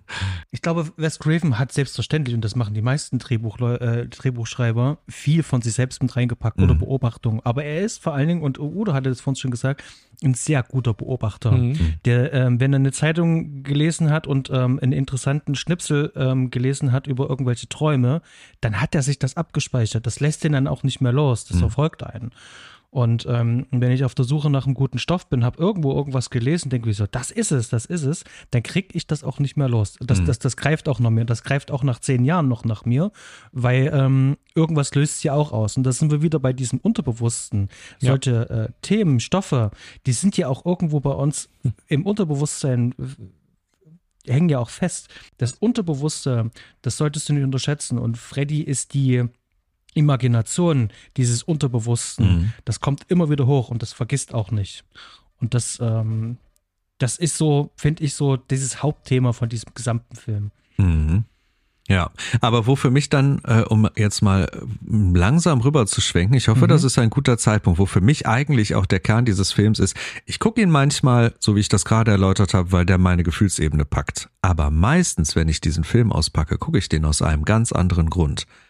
Und zwar wegen der Form, weil ich mag, wie er aussieht, weil ich mag, wie er klingt, aber vor allem auch, weil ich diese Effektarbeit so unglaublich genial finde. Und dann würde ich das große Feld der Effekte zuallererst aufmachen, weil das für mich ähm, ein outstanding Film ist, was dieses Feld angeht. Irgendwie. Ich, also, also es gibt Szenen, die sind einfach unglaublich, oder? Das, also, man kann direkt einsteigen mit, äh, mit, mit Tinas Kill, der ja gar nicht mal so wahnsinnig früh äh, in diesem Film stattfindet, aber das ist eine Szene, die auch heutzutage wenn man das heute guckt, und das wird deinem 14-jährigen, dein Neffe ist es, ne? Das wird deinem 14-jährigen mhm. Neffen doch genauso gegangen sein, dass die einfach funktioniert. Heute wie damals, dass die einen Schrecken transportiert, dass, dass, also, wie die, wie die Tina durch die Gegend gewirbelt wird, wie sie diese, diese, diese Decke hoch und, und ne? Äh, die, die Blutfontäne, das ist alles so schön handgemacht, das ist alles so schön echt, dass, ähm, ja, darüber möchte ich gerne mit euch sprechen. Erzähl doch mal was. Wie ist es dem 14-Jährigen gegangen, wenn er diese Szene gesehen hat? Da wir nicht darüber geredet haben mhm. und er das akzeptiert hat, heißt mhm. es, dass es funktioniert hat mhm. und demzufolge noch gut war. Denn wenn es nicht gut gewesen wäre, dann hätte er schon, schon irgendwas gesagt, so wie, ah, das hat man ja aber voll gesehen. Weil da, darüber haben wir zum Beispiel gesprochen, als wir Terminator gesehen haben, mhm. die, die mhm. Augenszene, wo man dann doch sieht, dass das eine Puppe ist. Mhm. Aber hier haben wir nicht drüber gesprochen. Und ich würde sagen, es hat funktioniert. Mhm. Cool. Aber Fred. Das, äh, also mir geht's genauso. Viele Sachen, also gerade das dritte Zimmer ist einfach eine sehr schöne Sache. Es sind auch andere Sachen wie, ähm, wo sie da durch den Floh gezogen wird oder sowas war das doch, ne? Mit dem Bein nach oben. Mhm. Ähm, mhm. Das sind Sachen, wo auch vor allem wenn man sich ein, ein klein wenig mit Film beschäftigt hat, man weiß schon, wie es funktioniert. Auch das drehende Zimmer, das hat man in so vielen anderen Filmen schon gehabt.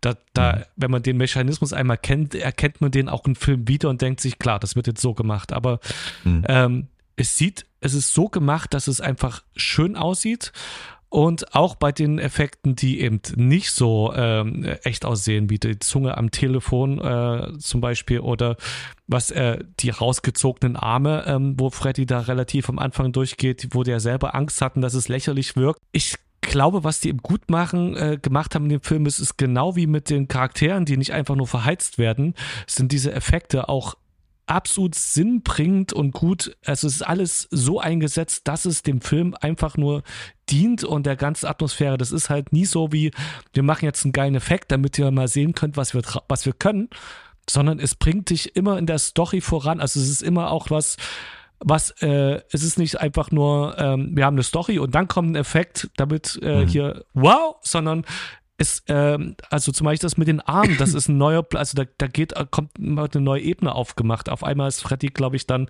äh, dann wieder da oder eben äh, das mit dem Telefon, das ist eben, das ist in die Handlung eingebaut und äh, macht da in dem Ganzen einfach Sinn. Und ähm, mhm. Ich glaube, das dient dazu, dass diese Effekte einfach nie so ein, äh, auf ihren Schauwert äh, reduziert werden, dass es einfach auch du das nicht machst. Du guckst äh, diesen Film nicht, nur um die Effekte zu genießen, sondern äh, du, du hast eine Wirkung. Ja, und hier haben wir wieder den Vergleich zu, zu Freitag der 13. Ähm, da hast du dir jemanden ähm, äh, wie äh, Tom Savini rangeholt und du weißt ganz genau, was Tom Savini macht und du wartest eigentlich nur darauf, dass irgendjemand gekillt wird, damit du sehen kannst, wie der mhm. gekillt mhm. wird. Mhm. Und Nightmare on Elm Street ähm, ähm, ist halt sehr kreativ und sagt einfach so, ähm, wir erzählen jetzt erstmal die Geschichte und dann gucken wir mal. Und da ist auch noch die Frage, die du später mit deinen Gästen wirst klären müssen, bleibt das durch die Reihe so konstant? Das ist eine mhm, interessante mhm. Frage. Nimm die gern mal mit, weil also bei diesem Film hier hast du absolut recht, da habt ihr beide gerade völlig den Kern getroffen. Ob das weiter so bleibt, sei jetzt erstmal dahingestellt. Mhm. Gut, dann sage ich dazu genau. jetzt nichts. ähm, es, also eine zum Beispiel Szene ist zum Beispiel, es macht einfach, es ist auch immer mit, also es ist auch mit einem Spaßfaktor drin. Also nicht alles, aber gerade eben Freddy, was wir auch schon vorher hatten, also wo der sich zum Beispiel die Finger da abschnippelt mit seinem sardonischen Lächeln. Ähm, mhm. Oder eben auch dieses mit den ausgezogenen Armen und dann, wo aber dann so ein kleiner Mini-Freddy dann so wie in, wahrscheinlich auch von dem Kind gespielt, keine Ahnung, es wirkt so holprig, wenn er herläuft oder diese eigentlich relativ billigen Effekte, wo er hinter einem Haum, hinter einem äh, Baum einfach vorkommt, äh, und hinter dem sich gar nicht verstecken könnte. Oder einfach, wo, wo, sein, wo er so ganz kurz hinter der Tür vorguckt und nur sein halbes Gesicht so zu sehen ist. Das sind einfach Sachen, die mit, mit einem gewissen Augenzwinkern einfach drin sind, äh, die, ähm, wie gesagt, Story vorantreiben einerseits, aber sowas Spielerisches, äh, ähm, also im Gesamtkontext einfach einfach nur Spaß machen. Also es ähm, mhm. sich gut anfühlen, als wenn das äh, es vertieft wirklich die, also es hilft beim Wordbuilding auch auf jeden Fall mit, dass du in diese ähm, das liefert wieder neue Informationen, um die Welt besser zu verstehen. Ähm, ja, also, also dieser erste Fall. Teil auf jeden Fall großartig, was das angeht. Definitiv. Und da gibt's halt so viele ikonische Szenen, die sich eingebrannt haben, wo man auch wieder auf das Popkulturelle zurückgehen kann und sagen kann, das sind so Dinge, die sind, die haben, die haben so viele andere Medien, so viele andere Produkte geprägt, also wie, wie die, die Hand in der Badewanne, ne?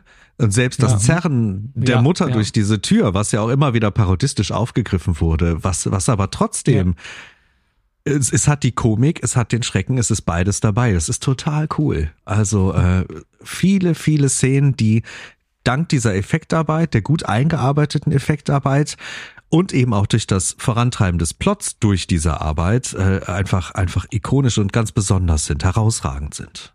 Ja dieses ähm, Nicht-Ausstellen, also weder das körperliche Ausstellen, also die intimen Szenen, ähm, es werden keine nackten Körper gezeigt, ähm, die wendet sich ab, wenn sie sich zum Beispiel umzieht. Ähm, äh, dieses äh, in Mittelpunkt stellen von Gewaltszenen ist auch nicht der Fall, sondern die sind mhm. immer nur handlungsdienlich. Und das, das ist für mich der große Pluspunkt auch in diesem ganzen, wenn man das dem Slasher ähm, zuordnen würde, mhm. ähm, in diesen ganzen Filmen, dass der da so kreativ damit umgeht, seine Charaktere und Figuren ernst nimmt mhm. und äh, uns das mitführen lässt. Und da verzeihe ich dann tatsächlich auch den einen oder anderen expositorischen Dialog, den es da drin gibt, mhm. wo uns ein bisschen was nahegebracht werden soll. Also ich finde zum Beispiel diese Szene relativ am Anfang, wo die diesen einen Telefonscherz machen mit diesem Ghetto-Blaster da, wo die da am mm, Flughafen ja. sind. Ja. Die fühlt sich halt an wie aus irgendeiner so Soap-Opera. Sieht ja. auch so aus. Das ist ganz billig geleuchtet und sieht ganz furchtbar aus.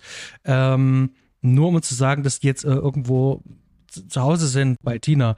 Und aber den Rest des Films ist der Film halt einfach wirklich stark. Mhm. Und ich hatte es vorhin schon mal gesagt, ähm, das wäre jetzt mal mein nächster Punkt. Wir reden ja immer gerne über Kamera, das ist aber eigentlich heute gar nicht so ein großer Punkt, denn mhm auch die Kamera macht genau das, was die Kamera hier tun soll. Die macht keine, ich sag mal, äh, großartigen Outstanding Moves oder ähm, großen Tracking-Shots, sondern dieser Film, der ist rein handwerklich richtig gut gemacht. Ja. Da gibt es wirklich nichts, wo man ran rummeckern könnte. Vielleicht ab und zu mal hier wirklich ein bisschen die Ausleuchtung, wo ich denke, so, mh, mm, das ist wahrscheinlich auch dem Budget geschuldet. Mhm. Na, ne? also so eine richtig krasse Ausleuchtung, äh, das Zeug anbieten, das kostet schon viel Geld, kostet viel Strom.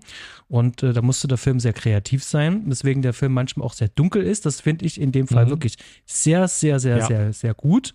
Ja.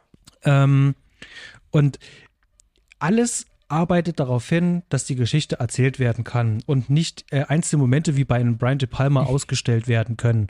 Ja, wir haben ähm, äh, krasse Kamerafahrten, wir haben einen langen One-Take oder sonst irgendwas. Mhm. Es gibt eine Kameraszene, die, über die haben wir gerade schon gesprochen, die würde ich vielleicht mal ganz kurz beleuchten, wo er sagen kann, okay, das ist jetzt auch wirklich mal ein, ein, ein ein, ein wirklich schöner Moment in diesem Film, wo wir sagen kann, das ist nicht nur gutes Handwerk, sondern das ist auch eine kreative mhm. Idee. Und zwar ist die Rede von dem Dolly-Shot, wo die Kinder am Anfang diesen Reim, Abzählreim machen und Seil mhm. springen ja. und äh, das Auto ankommt mit Johnny Depp und Heather Langenkamp. Und das Ganze ist in 60 Frames gedreht. Das, die Kamera ist auf einer Dolly. Ähm, während die Kamera geschoben wird, wird sogar noch ein bisschen reingezoomt ins Bild und vorne auf der Linse ist so ein Diffusion-Filter, so ein Soft-Filter. Und der wird in diesem in diesem Schwenk, also es ist ja kein Schwenk, es ist eigentlich eine Fahrt, ist das. Und während gezoomt wird, wird der rausgezogen, dass wenn das Auto äh, ankommt, dann das Bild klar ist. Mhm. Ich habe nicht rausfinden können, wie oft die das gedreht haben. Aber damit das so funktioniert und äh, dieses äh, Absetzen von dem Filter auch nicht wahrnimmst, das muss ja eine fließende, saubere Bewegung sein. Ansonsten würde das man ja auch merken. Also es finde ich tatsächlich auch äh, handwerklich so gut ausgeführt und ich habe mich wirklich zu jeder Zeit, als ich den Film gesehen habe, immer gefragt, Mensch, wie haben sie das gemacht? Und jetzt habe ich tatsächlich ähm, die Szene dreimal mir angeschaut bin dann darauf gekommen, okay, auf jeden Fall ist das ein Dolly-Shot, aber der, dass dieser Filter rausgezogen wird, ich musste mir nochmal die Audiokommentare anmachen und da hat der Kameramann das nochmal ganz kurz nochmal bestätigt und erklärt, dass sie diesen Filter da wirklich rausgezogen haben.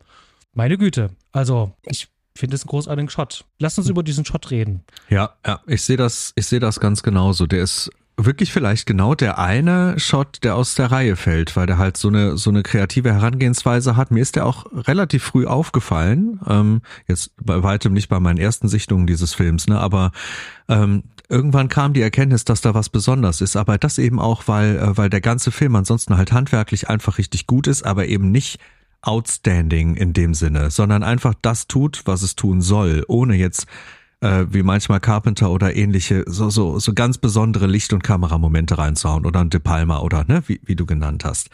Ähm, bei dem einen macht er halt das einfach wahnsinnig schön, dass man da schon so einen spürbaren Eindruck bekommt von der Verschmelzung von Traum und Realität. Und das mag ich besonders gerne, dass auch da wieder die Kamera einfach genau das unterstützt, was, was der Zuschauer fühlen soll. Äh, Fred, Fred, du hast den Film noch nicht ganz so oft gesehen. Ist dir das direkt aufgefallen? Ja, aber natürlich nicht auf der Ebene, wie es euch aufgefallen ist. Also das, mhm. ähm, das, äh, das ist ja quasi auch die Schnittstelle zwischen der Traum- und Horrorsequenz, die vorher kommt. Und dann kommen wir in, ähm, äh, in dieses Gespräch von den Jugendlichen rein. Und das Erste, was mir aufgefallen ist, ist dann ab dem Punkt, wo die Jugendlichen sprechen, das erstmal so, äh, ist jetzt ein bisschen plump. Also im Vergleich zu dem vorher wirkt es erstmal irgendwie platt, was da mit den Jugendlichen passiert. Ähm, und diese Kinderreime, die kann ich, äh, ja, also diese Kinder, die da ähm, auf der Wiese sind, das kennt man halt und kann ich auch äh, halt vorher äh, von den Sachen. Und da ist es natürlich, es ist halt dieser Übergang zum äh, zur Realität, wo du, wenn du das vorher kennst und weißt, dass die ja noch später mal wiederkommen und eigentlich dann Symbol für die, die Traumwelt sind, ist es ne, dann natürlich so ein bisschen spannend beim zweiten Mal schauen, dass so, äh, ja, was soll das jetzt sein? Äh, die greifen das dann natürlich dann auf und sagen, äh, ja, die Reime, die kenne ich auch noch aus meiner Kindheit und so, so dass man sich da noch vorstellen kann, es soll zumindest so wirken, als würden die Kinder, also als würden die diesen Reim einfach tatsächlich spielen. Und ähm, dies, ähm, das Verwaschen, das ist mir aufgefallen, aber es war sofort weg. Also das, was ihr jetzt alles gesagt habt, ich hatte da überhaupt keinen Blick dafür. Das mhm. war ähm, nicht, da habe ich mir nicht ansatzweise die Frage gestellt, also wie haben die es jetzt gemacht oder das ist jetzt besonders gut oder sowas. Ich habe es einfach mhm. hingenommen und war viel mehr in der im Feeling und in der Story-Frage drin, wie das zusammengehört, als dass ich das auf das Technische geschaut hätte. Es zeigt Bitte? wieder, wie schön handwerklich und gut das gemacht ist, dass es eben ja. einfach genau das unterstützt, was es soll in der Szene. Ganz, ganz wunderbar. Ich, ich habe noch äh, was zu, zu, zu, zur Kameraarbeit und zwar auch zu dem Blick, den mhm ähm, Car äh, Carpenter, äh, äh, Wes Craven hier hat. Und zwar, wir bleiben mal bei diesem schönen Vergleich. Ähm, Sean S. Cunningham, der übrigens ja hier auch eine Szene in dem Film gedreht hat, mhm. werde ich auch gleich damit erwähnen. Und zwar, wenn wir Freitag der 13. sehen, egal welchen Teil, dann haben wir immer so einen beobachtenden, suchenden Blick aus irgendwelchen Ecken. So, das Opfer wird sozusagen schon gestalkt. Mhm. Und hier gibt es das gar nicht, sondern wir sind entweder ganz dicht mhm. bei den Charakteren dran oder aber wir sind in einer direkt offensichtlichen Traumwelt drinne. Und dann haben wir die Flycam beziehungsweise die ähm, Steadicam. Und dann umkreisen wir eigentlich die ganze Zeit auf so einem ähm, halbtotalen Niveau die Figuren. Wir laufen um die drumrum die ganze Zeit. Also wir sind hier äh, äh, wie der Traummeister, wir sind derjenige, der sich die, äh, den Blickwinkel aussuchen kann und tanzen um die herum. Mhm. Das ist vor allen Dingen auch sehr weitwinklig gefilmt alles. Das heißt also, wir müssen sehr nah dran sein, damit wir diesen Bildausschnitt bekommen. Haben wir dieses Beobachtende aus Freitag der 13., dann sind wir mit dem Teleobjektiv irgendwo im Gebüsch. Und äh, dadurch entsteht dieser Effekt. Aber hier sind wir ganz nah dran. Und das finde ich schon mal ganz geschickt, diesen, diesen, diesen Einsatz. Ähm, äh, also nicht als Stilmittel, so wirklich so als ähm, das sind wir. Wir sind der Erzähler, der Zuschauer. Wir sind ist das vielleicht auch noch ein zusätzlicher Punkt für die Ausleuchtung, für eine Limitierung der Ausleuchtung, dass wenn wir die ganze Zeit drum herumfahrten haben, dass wir halt so eine Art 360 haben und deshalb das Licht quasi nur von oben kommen kann?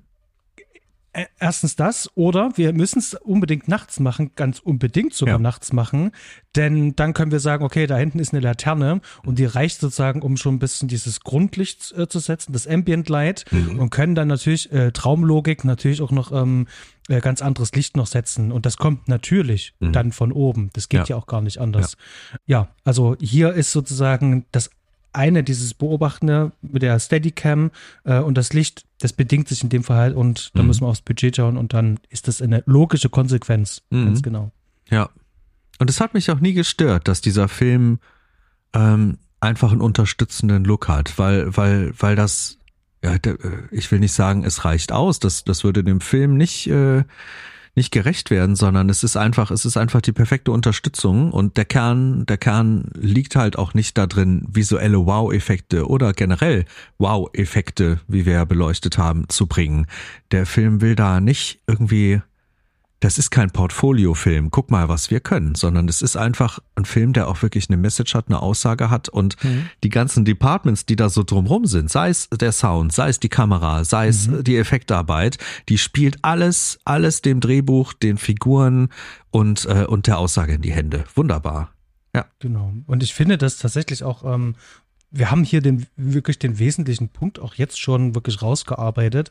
Es ist wirklich äh, die Idee, das Drehbuch, die das Ganze halt auch so, ähm, so erfolgreich werden lassen, weil mhm. alle anderen können sich direkt darauf konzentrieren, dieses Drehbuch umzusetzen und keine Highlights auszustellen und irgendwie auszubrechen. Ja. Mhm. Und ich finde, dass auch dieses, ähm, dieses äh, Production Design und auch das äh, Set Decoration dass die eben halt auch ihr Übriges tun. Ich hatte es im Vorgespräch schon gesagt, also gerade bei der äh, Set Decoration, wenn man so an einem Set ist, da haben wir manchmal lange Kameraeinstellungen und das sieht aus wie so ein Wimmelbild.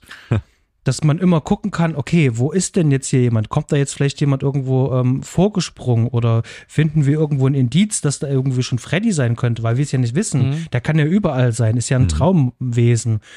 Und das macht schon ganz schön viel Spannung. Mhm. Und ähm, allgemein äh, das Production Design ist toll. Wir haben gerade auch schon die Effekte erwähnt und mhm. ähm, auch das Sounddesign, diese verrückten Sounds. Dieses äh, mit diesen Rasiermesserklingen über irgendwelches mhm. Metalle gehen, die Heizungsgeräusche, die im Hintergrund sind, irgendwelches Atmen, Schnaufen, Ziegengeräusche. Da ist so viel äh, damit drinne. Und das ist nochmal so ein zusätzlicher Layer. Und das macht diesen Film einfach nur so dicht und so rund. Ja. Es ist einfach eine geile Idee und äh, die der Rob, also die der Rob Shea offensichtlich erkannt hat. Also die Basis muss einfach von Wes Craven schon von Anfang an so gut gewesen sein, dass mhm. da das äh, wie ein Magnet für ganz viele andere Kompetenzen und ähm, Ideen war, die aus dem äh, Stab dann mit rangetragen wurden. Die Geräuscharbeit habe ich ja auch ganz dick auf den Zettel und also du hast das schon schon äh, schon perfekt rausgearbeitet eigentlich, aber ich wollte auch noch mal unterstreichen, also gerade wenn man den Film mal mehrfach guckt, dass sich das unglaublich lohnt, da mal drauf zu achten, einfach mal diesen Film nicht nur zu gucken, sondern vor allem diesen Film zu hören und das auch fernab ja. der Musik, denn ähm, also hier wurde wahnsinnige Arbeit geleistet, was eben diese Zusatzgeräusche angeht und wo der wo der Schrecken auch durch Geräusche transportiert wird. Das ist sehr sehr schön nuanciert durch den ganzen Film und auch wirklich, wirklich gut gemacht. Das macht Spaß, den Film zu hören. Ja. Ähm, du hattest, äh, du hattest vorhin, äh, da will ich jetzt gar mal drauf zurückkommen, Cunningham erwähnt, die Verbindung. Mhm. Und es gibt ja, ja, noch eine weitere Verbindung mit Sam Raimi und, äh, und mhm. Wes Craven. Ähm, sag doch mal, wie das mit den Cunningham so war. Nee, ich hatte gerade, ich hatte nur gerade, als du Sam Raimi sagst, da fiel mir das erst wieder ein, das hatte ich schon komplett vergessen. Aber erzählt ihr, das sind eure Punkte. Ich, äh, ich freue mich einfach drauf. Du kannst den Sam Raimi-Punkt gern machen. Sam Raimi war, äh, ich weiß auch nicht mehr viel, ich erinnere mich dran, die hatten irgendwie so ein Battle laufen, ne? So und sich gegenseitiges ja. ähm, über, übertrumpfen mit äh, ihren, äh, mit ihren Horrorstreifen. Und das wusste ich, das habe ich jetzt gerade erst neu gelesen. Und Sam Raimi ist natürlich auch eine, in, eine kleine Ikone, die man äh, die man einfach mag, mögen muss als Regisseur. Äh, was gibt's da noch an, also an Punkten? Also weißt du da noch äh, mehr, wie die sich da also, ah, warte mal, mir fällt was ein, da war irgendwas, der, der Handschuh wurde geklaut. War das in dem Film? Äh, so, also der Handschuh. Handschuh war, hm? Genau, der Handschuh hängt nämlich an der Wand beim ersten ähm, beim ersten Tanz ähm, Evil, Dead. Evil Dead, ganz genau, Tanz der Teufel, Dankeschön. Ich habe heute schöne Namenshänger, spannend. Hm. Und aber hier taucht ja dann eine Filmszene vom äh, zweiten Evil Dead quasi in dem Fernseher auf. Also die haben sich da gegenseitig referenziert, was ich immer total nett finde, wenn Regisseure sowas machen und aufeinander verweisen, ja. Und jetzt musst du aber dringend die, die Cunningham-Geschichte bringen, Basti. Wes Craven hat Cunningham beim Film geholfen, weswegen Cunningham ihm hier in diesem Film geholfen hat. Und es gibt wirklich so eine Szene und das ist mir jetzt bei der Recherche hat sich das gedeckt mit meinen Beobachtungen und dachte so, alles klar, jetzt verstehe ich das auch. Und zwar gibt es diese Verfolgungsszene, wo äh, Nancy läuft als Lockvogel von ihrem Vater eingesetzt wird und Rod dann gestellt wird. Und diese ganze äh, Szene ist nicht von Wes Craven, sondern von Cunningham gedreht. Ja. Und ich habe mich die ganze Zeit immer gewundert, warum die sich so anders anfühlt als der Rest, selbst die restlichen Mhm. Ja. Tagesszenen. Und es liegt einfach daran, dass Cunningham die gedreht hat. Und ähm, dann macht es für mich äh, Klick. Ich dachte so wie, okay, ähm, irgendwas ist hier anders. Mhm. Und jetzt weiß ich, was anders ist. Ähm, es war halt Cunningham. Und ähm, Freundschaft und, und Rivalitäten unter Regisseuren. Aber ich finde das hier sehr schön. Das ist ein nettes Beispiel, wie die Branche auch in der Zeit gelaufen ist. Und ich glaube, das hat die Branche auch ausgezeichnet. Das hat sich gegenseitig befruchtet. Die haben sich gegenseitig ausgeholfen und auch Ideen geliefert. Und ich könnte wetten, die haben ja auch über viele andere Dinge dann gesprochen, über Effekte gesprochen oder wie machst du das eigentlich? Und vielleicht, äh, vielleicht hat das deshalb damals in dieser ganzen Branche auch so schön funktioniert, weil das nicht nur ein reines auf die Kohle gucken war, was natürlich auch ein Anteil ist, aber weil das auch vielen kreativer Prozess war, der gemeinsam angegangen wurde, wo Leute angerufen wurden oder auch einfach mal jemandem der Stinkefinger gezeigt wurde, was auch immer. Aber schön, schön, dass, dass man solche Dinge dann entdecken kann. wir sind relativ dicht äh, an einem Ende, an einem Fazit, aber wir haben noch ein, ein ich finde schon wichtiges Thema. Ich habe das jetzt einfach mal unter das große Überbegriff Mystik eingepackt und zwar lasst uns mal ganz kurz über den Farbcode reden. Freddy Krüger hat einen sehr prominenten rot-grün gestreiften Ringelpullover. Und rot-grün ist der Farbcode für diesen Film. Was ich beobachtet habe, ist, ich habe mir das in vielen Szenen aufgeschrieben, dass Freddy eigentlich allgegenwärtig ist. In fast jeder Szene hast du den Farbcode. Es fängt damit an, dass wir Rosen an dem Haus haben, die rot-grün sind. Es hätten alle möglichen Blumen sein können, aber nein, es mussten Rosen sein. Es gibt eine Einstellung, ähm, wo Tina telefoniert und da ist ein kleines Bild, äh, nicht Tina, Nancy telefoniert und da sieht man ein kleines Bild von von, von äh, Nancy telefoniert und sieht ein Bild von Tina und das ist eingerahmt und da sind eben halt auch diese Rosen halt noch mit dran. Dann gibt es eine Szene, das ist mir erst nach 20 Jahren aufgefallen, bin ich rückwärts äh, eigentlich umgefallen. Ähm, die liegen im Bett und zwar Rod und Tina liegen im Bett und hatten gerade Sex und danach deckt er sich zu, aber deckt sich nicht mit der normalen weißen Decke zu, sondern mit der rot-grünen Decke zu. Ist mir nie aufgefallen bis vor ähm, ja, ein paar Monaten. Und es gibt noch viele andere Szenen. Ähm, die Kadrierung, Mutter und Tochter unterhalten sich unten im Keller. Und im Hintergrund ist die ganze Zeit so ein roter Backstein oder was weiß ich, was das ist, mit äh, grünen Knöpfen dran. Es sind so viele Details und ihr könnt mir sagen, was ihr wollt, aber das ist kein Zufall. Nein, nein, nein. Ich kann auf jeden Fall, äh, was nach dem, was ich gelesen habe, zumindest unterstützend sagen, dass Rot-Grün nicht zufällig gewählt wurde, sondern dass Wes Craven wohl ähm, irgendwann mal gelesen hatte, dass die Farbkombination Rot-Grün Unwohlsein auslöst und dass sie deswegen äh, Freddys Pullover in dem Farbschema gewählt haben. Das ist das, was ich gelesen habe und somit ist auf jeden Ja. Fall klar, Rot-Grün ist nicht zufällig im Film drin. Nein, und es ist auch ga- ganz bestimmt kein Zufall, dass sich das durch den ganzen Film zieht. Die Frage ist halt nur, wie man das interpretiert. Und auch das lässt ja Wes Craven mit seiner Mannschaft hier wieder komplett offen. Für mich persönlich ist das nur ein Zeichen von, dass Freddy überall steckt, überall in allem drin steckt, diese, diese jugendlichen Bande stalkt, ähm, auch äh, überall wie ein, wie ein Damoklesschwert schon, du könntest wieder einschlafen und dann komme ich, eins, zwei, Freddy kommt vorbei, ne? Dass das die ganze Zeit mit drin schwebt. Aber es gibt natürlich auch noch ganz viele andere Möglichkeiten, äh, wie man das interpretieren kann. Ähm, Mhm. ja. Und das ist halt eben das Thema, was da drin steckt. Wie, wie sieht man diesen Film? Sieht man den als kompletten Traum? Sieht man den, sieht man den als Realtraumsequenzen gewechselt oder sieht man den auch nochmal ganz anders? Das ist, äh, das ist auch mit diesem Farbcode nochmal unterstützt und das ist auch bestimmt willentlich unterstützt. Aber ich glaube gar nicht, dass die das auf dem Zettel hatten mit einer Antwort, sondern ich glaube, die hatten das nur auf dem Zettel als ein Mittel.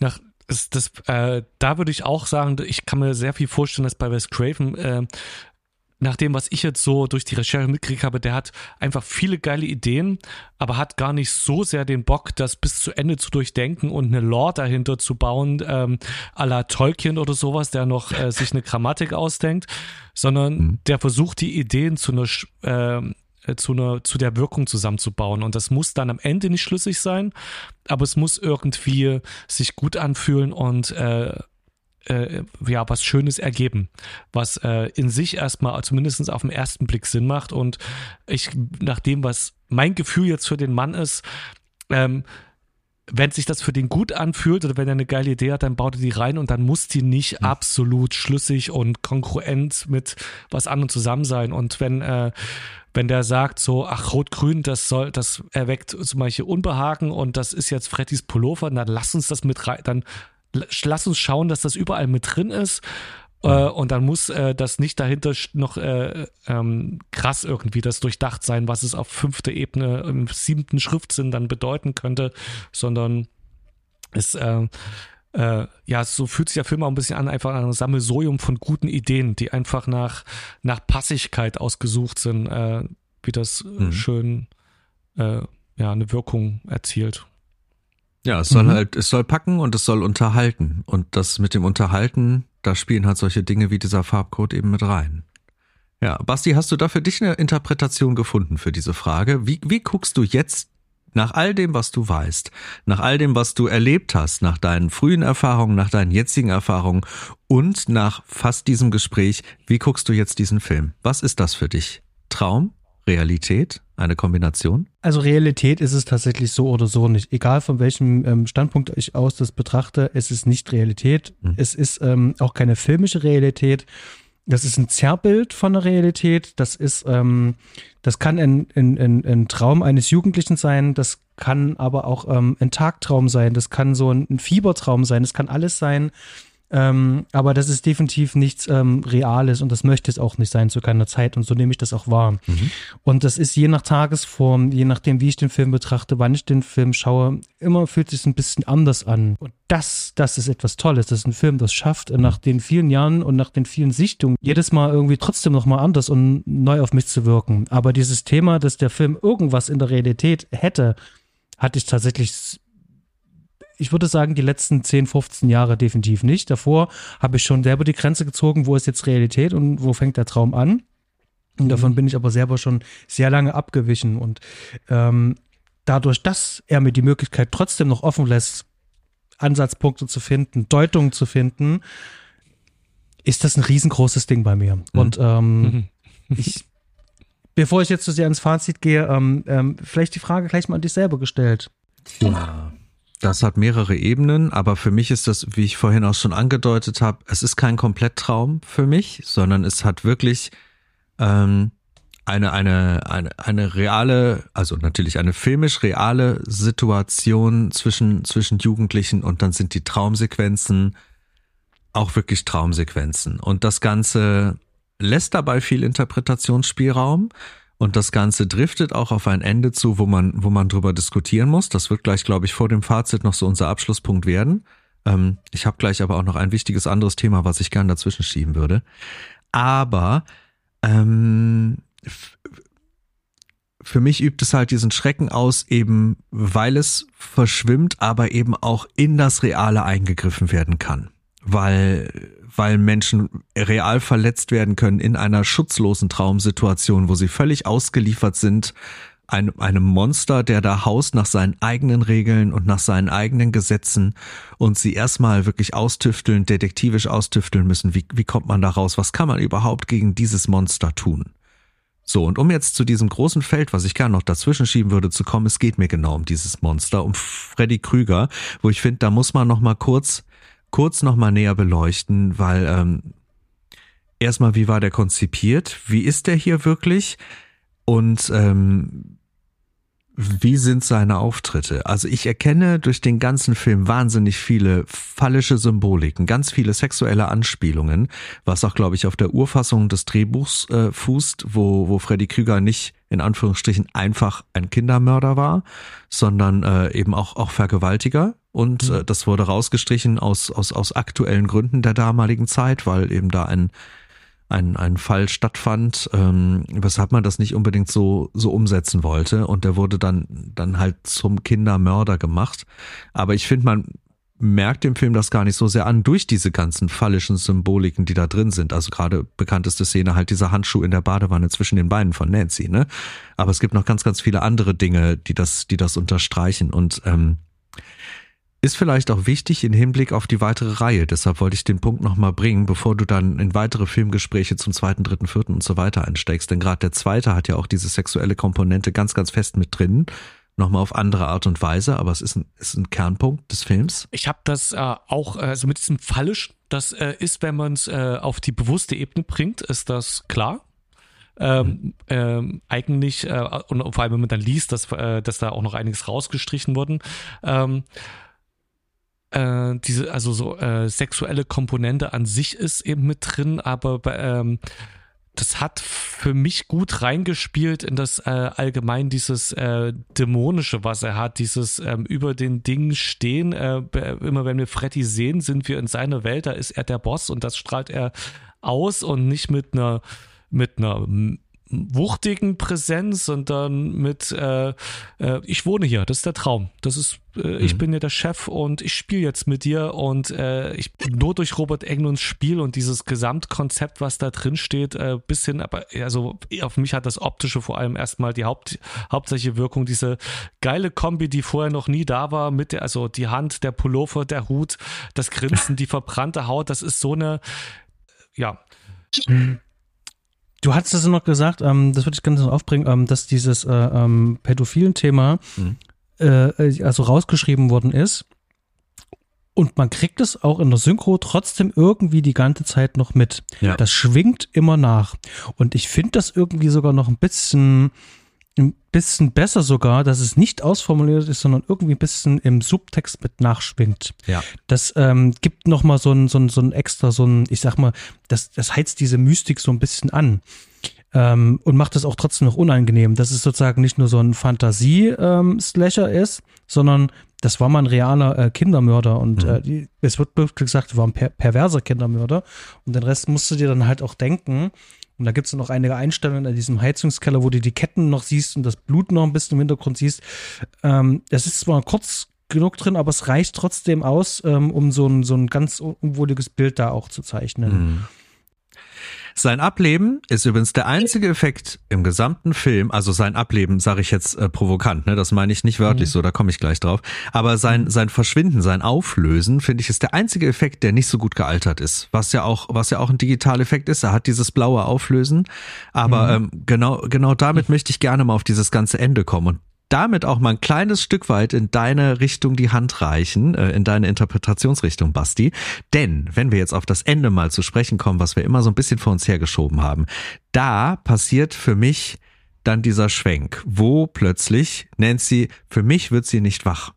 Das gesamte Ende und diese Hetzjagd und auch das Auflösen bis ganz zum Schluss, das ist für mich dann durchgehend ein Traum. Und da gibt's dann für mich ja. auch keine Realszene mehr in dem Sinne, sondern ähm, auch das Sterben der Mutter, was ja eigentlich so ein kleiner Regelbruch ist, ist für mich ein Teil dieses Traums, weil Nancy eben es nicht schafft, mehr wach zu werden, weil so viel Kaffee und so viel äh, schlaflose Nächte, das hat der Körper nicht mehr verkraftet und sie träumt den Albtraum für mich am Ende durch. Basti, wie siehst du's? Noch ganz kurz, eigentlich müsste es ja dann schon viel früher losgehen, denn das Telefon, was bei ihr klingelt, äh, mhm. würde dann auch, hat dann diesen Freddy-Mund mhm. in der Realität. Das wäre ja dann auch ein Regelbruch, also müsste es ja eigentlich auch träumen. Na, da muss ich nochmal genau gucken, an welcher Stelle sie dann vielleicht da eingeschlafen sein mag. Aber den Regelbruch habe ich immer hingenommen als ein, ein Freddy greift irgendwie durch einen Gegenstand in die Realität rüber, genauso wie ich das mit dem Farbcode für mich so habe, dass mhm. Freddy da so seine Einflüsse hat. Das, das, das hat mich da in dem Sinne nie gestört. Und am Ende stört mich halt auch nicht, aber da fühlt sich halt alles, inklusive dieser Schlussszene, wie ein kompakter Traum, an den Nancy träumt und das ist dann der endgültige abschließende Albtraum mit dem offenen Ende für mich. Fred, wie, wie hast mhm. du es empfunden? Du hast den Film jetzt zweimal gesehen. Genau, also deswegen kann ich das, äh, also das Ende ist klar, es wird ja aufgedeckt quasi, dass es noch ein Traum ist und dann stellt sich dann mhm. die Frage, genau die Frage, ab wann? Und äh, also ab wann ist es dann nur noch Traum, ab wann ist denn die Realität gereicht? Also aber mit diesem, dass die im Auto eingeschlossen sind, die Mutter dann in die Tür reingerissen wird und äh, die Kinder am Ende nochmal so auftauchen, ähm, ist dann das, ja, der große Twist, könnte man sagen, wenn man bis dahin gefolgt ist, äh, so, also Twist ist falsch, also man kann es schon vermuten und da wird einem gesagt, ja, mhm. es war auf jeden Fall, der Rest, der ganze Schluss ist ein Traum. Jetzt die gute Frage, ab wann? Ähm, man hat äh, diese Regel, dass mit diesem Gegenstand rübernimmt, die wird ja erst im späteren Film erklärt, oder? Das ist ähm, das äh, ja, das kommt bei dieser bei dieser Schlafanalyse. Ja. Genau und das hat äh, das ist ja dann, wenn man das dann aber weiß und den ersten Film sieht, kommt sie ja irgendwann mit dem Hut, äh, erwacht sie ja mit, mit Freddys Hut im Krankenhaus. Ab da könnte Freddy theoretisch in die Realität ja reinkommen. Andererseits dieses Versinken im Bett zum Beispiel, äh, was, äh, mhm. was äh, ist, ist ja nicht Freddy in der Realität. Das ist eine, eine Traum, eine Fantasy-Komponente. Mhm. Da kann ich die Grenze auch nicht ziehen. Da müsste ich ihn jetzt wahrscheinlich noch mindestens zweimal sehen, um dann äh, das auseinanderzunehmen. Äh, wo, wo fängt dann wo fängt er denn an? Hat Basti ja. nicht am Ende recht mit seiner äh, äh, coolen Theorie, Theorie, dass das Ganze halt ein Traum ist die ganze Zeit? Also was heißt Recht haben, ist jetzt übertrieben, aber was ist, ist es nicht eine, ja. ähm, wie, wie, weit, wie weit reicht das? Ist es, äh, ab ja. wo befinden wir uns denn wirklich in der Realität? Oder ist es eigentlich egal und es ist das Schöne, dass es einfach vage ist und wir es gar nicht feststellen können? Ich finde es eigentlich sehr charmant, äh, dass man einfach sagt, ich weiß nicht, ob ihr das schon mal hattet, aber habt ihr schon mal im Traum geträumt? Ja. Ähm, ja. Und dass das Ganze wirklich tatsächlich auch wirklich manchmal wie ein Traum im Traum ist, dass du einen Albtraum im Traum hast und da hin und her switchen kannst. Und ich finde das schon spannend, aber wie gesagt halt, es gibt mögliche andere Lesbarkeiten, mhm. dass du den Film von oben betrachtet, äh, sozusagen einfach nur als Metapher einfach nehmen kannst mhm. und ähm, Wes Craven da einfach nur modelliert und einfach sagt, ähm, ich gebe euch das jetzt einfach an die Hand, macht das bitte selber draus. Also diese Unterhaltung, die wir gerade führen, ist ja auch irgendwo schon mit angelegt, wo er dann sagt so, genau. das ist mir egal, das muss jetzt hier gerade auf dem Narrativ gerade nicht so wirklich viel Sinn machen. Mhm. Ähm, wir bedienen uns jetzt hier der Traumlogik und dann ist Feierabend. Hauptsache, das ist am Ende dann spannend und wir haben ein Ende. Also von daher, ich beharre da gar nicht auf irgendeine Meinung oder mhm. irgendwas oder wegen Theorie, sondern ist so meine Einschätzung, Wahrnehmung von mhm. dem Gesamten. Ja, und ich glaube für mich auch, dass es diesen Punkt gibt, wo, wo der Schlaf dann wirklich Nancy übermannt und wo der Rest ein Traum ist. Nur ich kann es nicht formulieren, wann der ist. Für mich ist der halt nicht, nicht direkt von Anfang an. Ähm, auch wegen Tinas Traum und auch wegen der Anfangssequenz mit dem Handschuh und so weiter. Also für mich ist der viel, viel später. Aber für mich ist er definitiv da und ich möchte auch gar nicht genau formulieren, wann der ist. Ich will es gar nicht so genau greifen, denn das ist überhaupt nicht wichtig für den Film. Das verschwimmt so wie diese eine Kameraeinstellung. Die Scheibe wird weggezogen ähm, oder beziehungsweise hier wird sie reingeschoben in dem Sinne, also genau andersrum. Und irgendwann verschwimmt das zu einem Traum und es ist jedem selbst überlassen, wann dieser Punkt für einen selber passiert und wann die Traumwelt, wann Freddy endgültig das Ruder übernimmt. Faszinierendes ich, Teil. Mir, mir fällt ein Filmemacher ein, der dieses Konzept, was mir zumindest, was diesen Film so vorschwebt, also Bezug nimmt auf diesen Film so vorschwebt, ähm, das ist David Lynch. Mhm. Mhm. Ähm, der nach einem ähnlichen Rezept ja auch vorgeht. Also wir denken einfach mal alle an Mulholland Drive. Mhm. Ähm, wenn man dann einmal dahinter gestiegen ist, wie er es konstruiert hat und wie er das gebaut hat und wo sich das Ganze dann eigentlich abspielt, also wo der eigentliche Schauplatz ist, dann sehe ich das hier irgendwie so ein bisschen ähnlich. Also das ist so, ähm, so ähnliche ähm, ähm, äh, Konstruktion von einem Film. Wahnsinnig viel Kaffeesatzleserei. Und auch wahnsinnig viel Kaffee in dem Film. Möchte ich jetzt nochmal abschließend darauf hinweisen. Ich finde diese ja. Szene, wo sie noch diese extra Kaffeemaschine rausnimmt, das ist eine meiner absoluten Lieblingsszenen. Manchmal möchte ich zurückspulen und es nochmal sehen. So schön. Also wirklich cool. Coole kleine Details in diesem ganzen Ding. Wunderbar. Dann möchte ich gerne, ähm, Fred, ähm, möchtest du mit dem Fazit beginnen? Äh, gern doch. Ähm, ich finde, dieser Film hat äh, das Prädikat Meisterwerk äh, seines Faches durchaus verdient.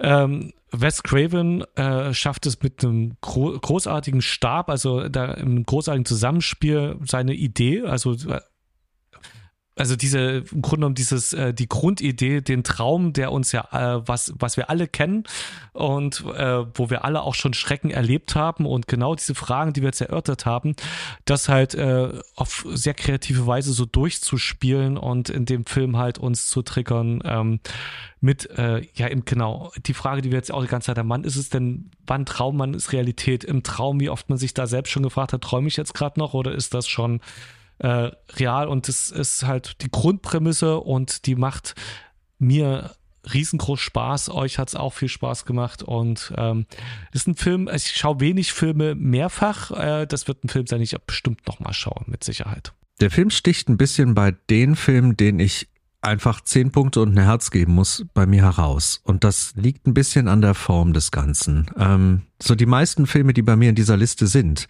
sind vor allem auch sehr krass audiovisuelle Filme, die mich audiovisuell in ein Sog, in einen Bann reinziehen und die mich begeistern, auch durch Lichtsetzung, Kameraarbeiten, ganz besondere Effekte, die da äh, genutzt werden. Und Nightmare ähm, sticht da sticht da heraus, weil das einfach eigentlich unterm Strich vor allem ein wirklich handwerklich guter Film ist, der sich um eine wahnsinnig gute Idee dreht und wo alle Departments gut zusammen funktionieren, wo das Schauspiel sitzt, wo wo alles alles um um diese Geschichte herum richtig gut funktioniert. Und ähm, das äh, das das hat mich selbst ein bisschen überrascht, auch immer wieder, wenn ich den Film gucke, dass ich den so liebe, wie ich das tue, aber er schafft das. Er schafft das mit all den Elementen, die wir so aufgezeigt haben, mit all den Dingen, die da so drin stecken und äh, hat, hat, hat einen großen Platz in meinem Herzen und das vor allem als Film natürlich, aber auch wegen der Auswirkungen, die dieser Film hatte, auch wegen seines Standings innerhalb des Genres und all dem, was dann am Ende daraus entstanden ist. Ich bin Wes Craven unfassbar dankbar, dass er damit einen Grundstein gesetzt hat, der zu einem weiteren Stein und einem weiteren und wieder einem weiteren geführt hat, der uns noch so viel andere tolle Dinge gebracht hat. Und ohne, ohne Nightmare, ich bin überzeugt, wären ganz viele von diesen Dingen so auf die Art nicht geschehen, nicht mhm. passiert. Und ähm, ich bin dem Film dankbar und ich sehe ihn immer und immer und immer wieder richtig, richtig gerne. Und ich finde es auch toll, dass, äh, wie du schon geschildert hast, die nachfolgende Generation da auch immer noch was draus ziehen kann, egal in welchem Maße das ist. Aber der ja, Fred, du hast es gesagt, das ist ein Meilenstein. Das unterschreibe ich genauso. Und Basti, ich bin mir sicher, du unterschreibst das auch, oder? Definitiv. Das ist ähm, wirklich so ein, so ein outstanding Ding. Das ist ein Film, über den man auch in 60 Jahren auch noch äh, reden kann. Also wenn wir jetzt noch über äh, Friedkins ähm, Exorzist zum Beispiel reden oder wir reden von äh, jo, äh, George äh, Romeros Dawn of the Dead, äh, beziehungsweise ähm, Night of the Living Dead. Wir unterhalten uns über einen alten Frankenstein mit Bela Lugosi, äh Quatsch, äh, Dracula mit Bela Lugosi oder Frankenstein zum Beispiel. Boris Karloff. Boris Karloff. Mhm.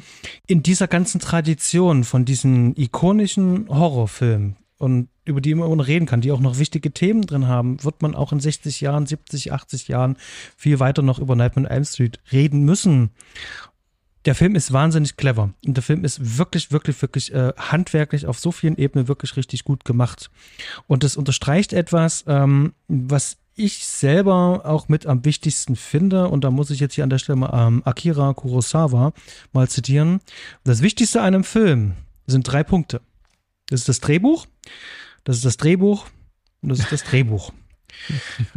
Und das ist hier tatsächlich, das ist hier der Fall. Das ist ein gutes Drehbuch. Natürlich hat das ein paar kleine Macken, aber die können, können, können wir alle verzeihen, weil der Film es auch filmisch schafft, ähm, seine Geschichte ja zu erzählen. Und darum geht's. Es soll hier eine Geschichte erzählt werden. Er will uns mitnehmen und uns gleichermaßen was an die Hand geben, während wir entertained werden oder uns vielleicht noch über Oberflächlichkeiten unterhalten, hat uns aber trotzdem die wichtigsten Themen die ganze Zeit schon mit an die Hand gegeben. Und das halte ich diesem Film wirklich so hoch an dass du diesen Generationenkonflikt so schön vermittelt bekommst. Und nebenbei haben wir eben halt wunderbare, schöne Einstellungen. Wir haben tolle Musik, äh, ikonische Figur Freddy Krüger, ähm, die auch zur Popkultur bis zum heutigen Tag, wir denken an Stranger Things, nicht wegzudenken mhm. ist. Die ist ja. immer noch da und präsent. Und ähm, wenn ich meinen Sohn in zehn Jahren frage, dann weiß der, wer Freddy Krüger ist. Mhm. Und das weiß der wahrscheinlich noch nicht mal durch mich, sondern wahrscheinlich durch irgendjemand anderen. Und das hat sich fest eingebrannt. Und für diese ganzen Erfahrungen und vor allen Dingen Seherfahrungen und ähm, da kann ich diesem Film und Wes Craven stellvertretend und Bob Shea nur danken. Das ist ähm, ein wahnsinniges Meisterwerk. Ich hätte es ähm, tatsächlich so nicht gesehen. Ich gebe gefühlt manchmal zu kritisch ran, aber jetzt auch gerade in diesem Gespräch wird einem das nochmal wirklich bewusst, wie viel da eigentlich drin steckt und ähm, wozu Film fähig ist. Ja. Und gerade wenn man beschränkte Mittel hat wie dieser Film, also begrenztes Budget, merkt man, jetzt muss die Kreativität sozusagen noch mehr wachsen. Ganz großes Ding. Und das ist wirklich so einer, alle Punkte, die es gibt und noch ein paar Herzen obendrauf. Ja, schön ja. gesagt. Da sind wir uns wohl alle einig hier. Und ich ja. glaube fast, die, meist, die meisten der Hörer werden das genauso sehen. Das war mir eine sehr aber große Freude. Ich habe viel gelernt. Ich gehe ganz anders ans, oder was heißt anders, nicht unbedingt, aber nicht mit äh, dem Know-how ran und äh, freue mich jedes Mal äh, mit Basti schon zu sprechen und so viel Neues, neue Blickwinkel auf Filme zu lernen. Und äh, jetzt waren es gleich äh, doppelt so viele neue Blickwinkel. Das sehr, hat mir sehr, sehr viel Freude bereitet. Ja, mir hat das auch sehr viel Freude bereitet und ich muss auch sagen, ich bin jetzt wahnsinnig gespannt auf die weiteren Gespräche und werde Ja. das, werd das auch selber verfolgen und auch die Filme parallel nochmal noch mal durchsuchten. Ich habe jetzt schon richtig Bock, ich habe es bisher noch nicht getan, äh, sondern Mhm. mir die noch ein bisschen aufgespart, dass ich die dann pünktlich zeitig hören kann und dann wird die ganze Reihe auch nochmal durchgehauen, denn äh, Freddy geht eigentlich einfach immer, oder? Das, das ist so. Das, den Mhm. kann man gucken, der guckt sich nicht kaputt. Das stimmt. Also das werde ich dann auch in den ähm, darauffolgenden Gesprächen auch haben. Aber und ähm, wie gut äh, ähm, die Reihe dann fortgeführt wird, das werden wir dann in den nächsten sieben Folgen jetzt hier im Horror Oktober rausfinden. Ich bin schon sehr gespannt. Ähm, ich kann schon ein bisschen sagen, also ähm, als nächstes kommt der Maurice, den habt ihr schon mal gehört. Mit dem habe ich Tetsuo besprochen. Dann wird ähm, der Stanley nach einer sehr langen Abwesenheit ähm, zu Teil 3 vorbeikommen. Ähm, Teil 4 werde ich mit dem Markus besprechen, äh, früherer Kollege von Bullets und Fist. Ähm, dann haben wir Wiederaufführung. Der Max kommt vorbei. Wir sprechen über Teil 5 oder 6. Und dann kommt der René Hoffmann von den Abspannguckern vorbei. Den spreche ich dann über Teil 6, glaube ich, war es dann. Teil 7 spreche ich dann mit Dominik Stark vom Ah. Kino 90 Podcast. Endlich. Und Teil 8, ähm, auch lange nicht mehr dabei gewesen. Der liebe Stefan, mit dem werde ich dann über Freddy vs. Jason sprechen. Uh, okay. Das heißt also, das wird äh, sehr spannend. Das heißt also, jede Woche gibt es jetzt zwei Folgen. Wenn ihr uns unterstützen wollt, liebe Zuhörerinnen, das könnt ihr gerne tun. Gebt uns doch irgendwo auf Social Media ein Like. Schreibt uns. Habt ihr irgendwelche Ideen, Filmwünsche? Habt ihr Lob, Kritik oder Anregungen? Lasst es uns wissen. Gebt uns gerne, gerne, gerne die Sternchen bei Apple Podcasts oder auch bei Genau. Spotify. Das bringt uns weiter, das bringt uns viel weiter und empfehlt uns vor allen Dingen weiter, denn ihr wisst, wie es ist. Königsweg, Weiterempfehlung. Das tut uns allen gut. Möchtet ihr auch selber gerne mit in die Sendung kommen? Schreibt uns an. Das kriegen wir hin. An dieser Stelle bedanke ich mich jetzt, Fred, bei dir und Udo bei dir für dieses schöne, ausschweifende und ausführliche Gespräch. Und es hat sehr viel Spaß gemacht und ähm, Genau. dann, das müssen wir bald wieder machen. Vielen Dank. Ciao, ciao. Ciao, bis bald und Dankeschön.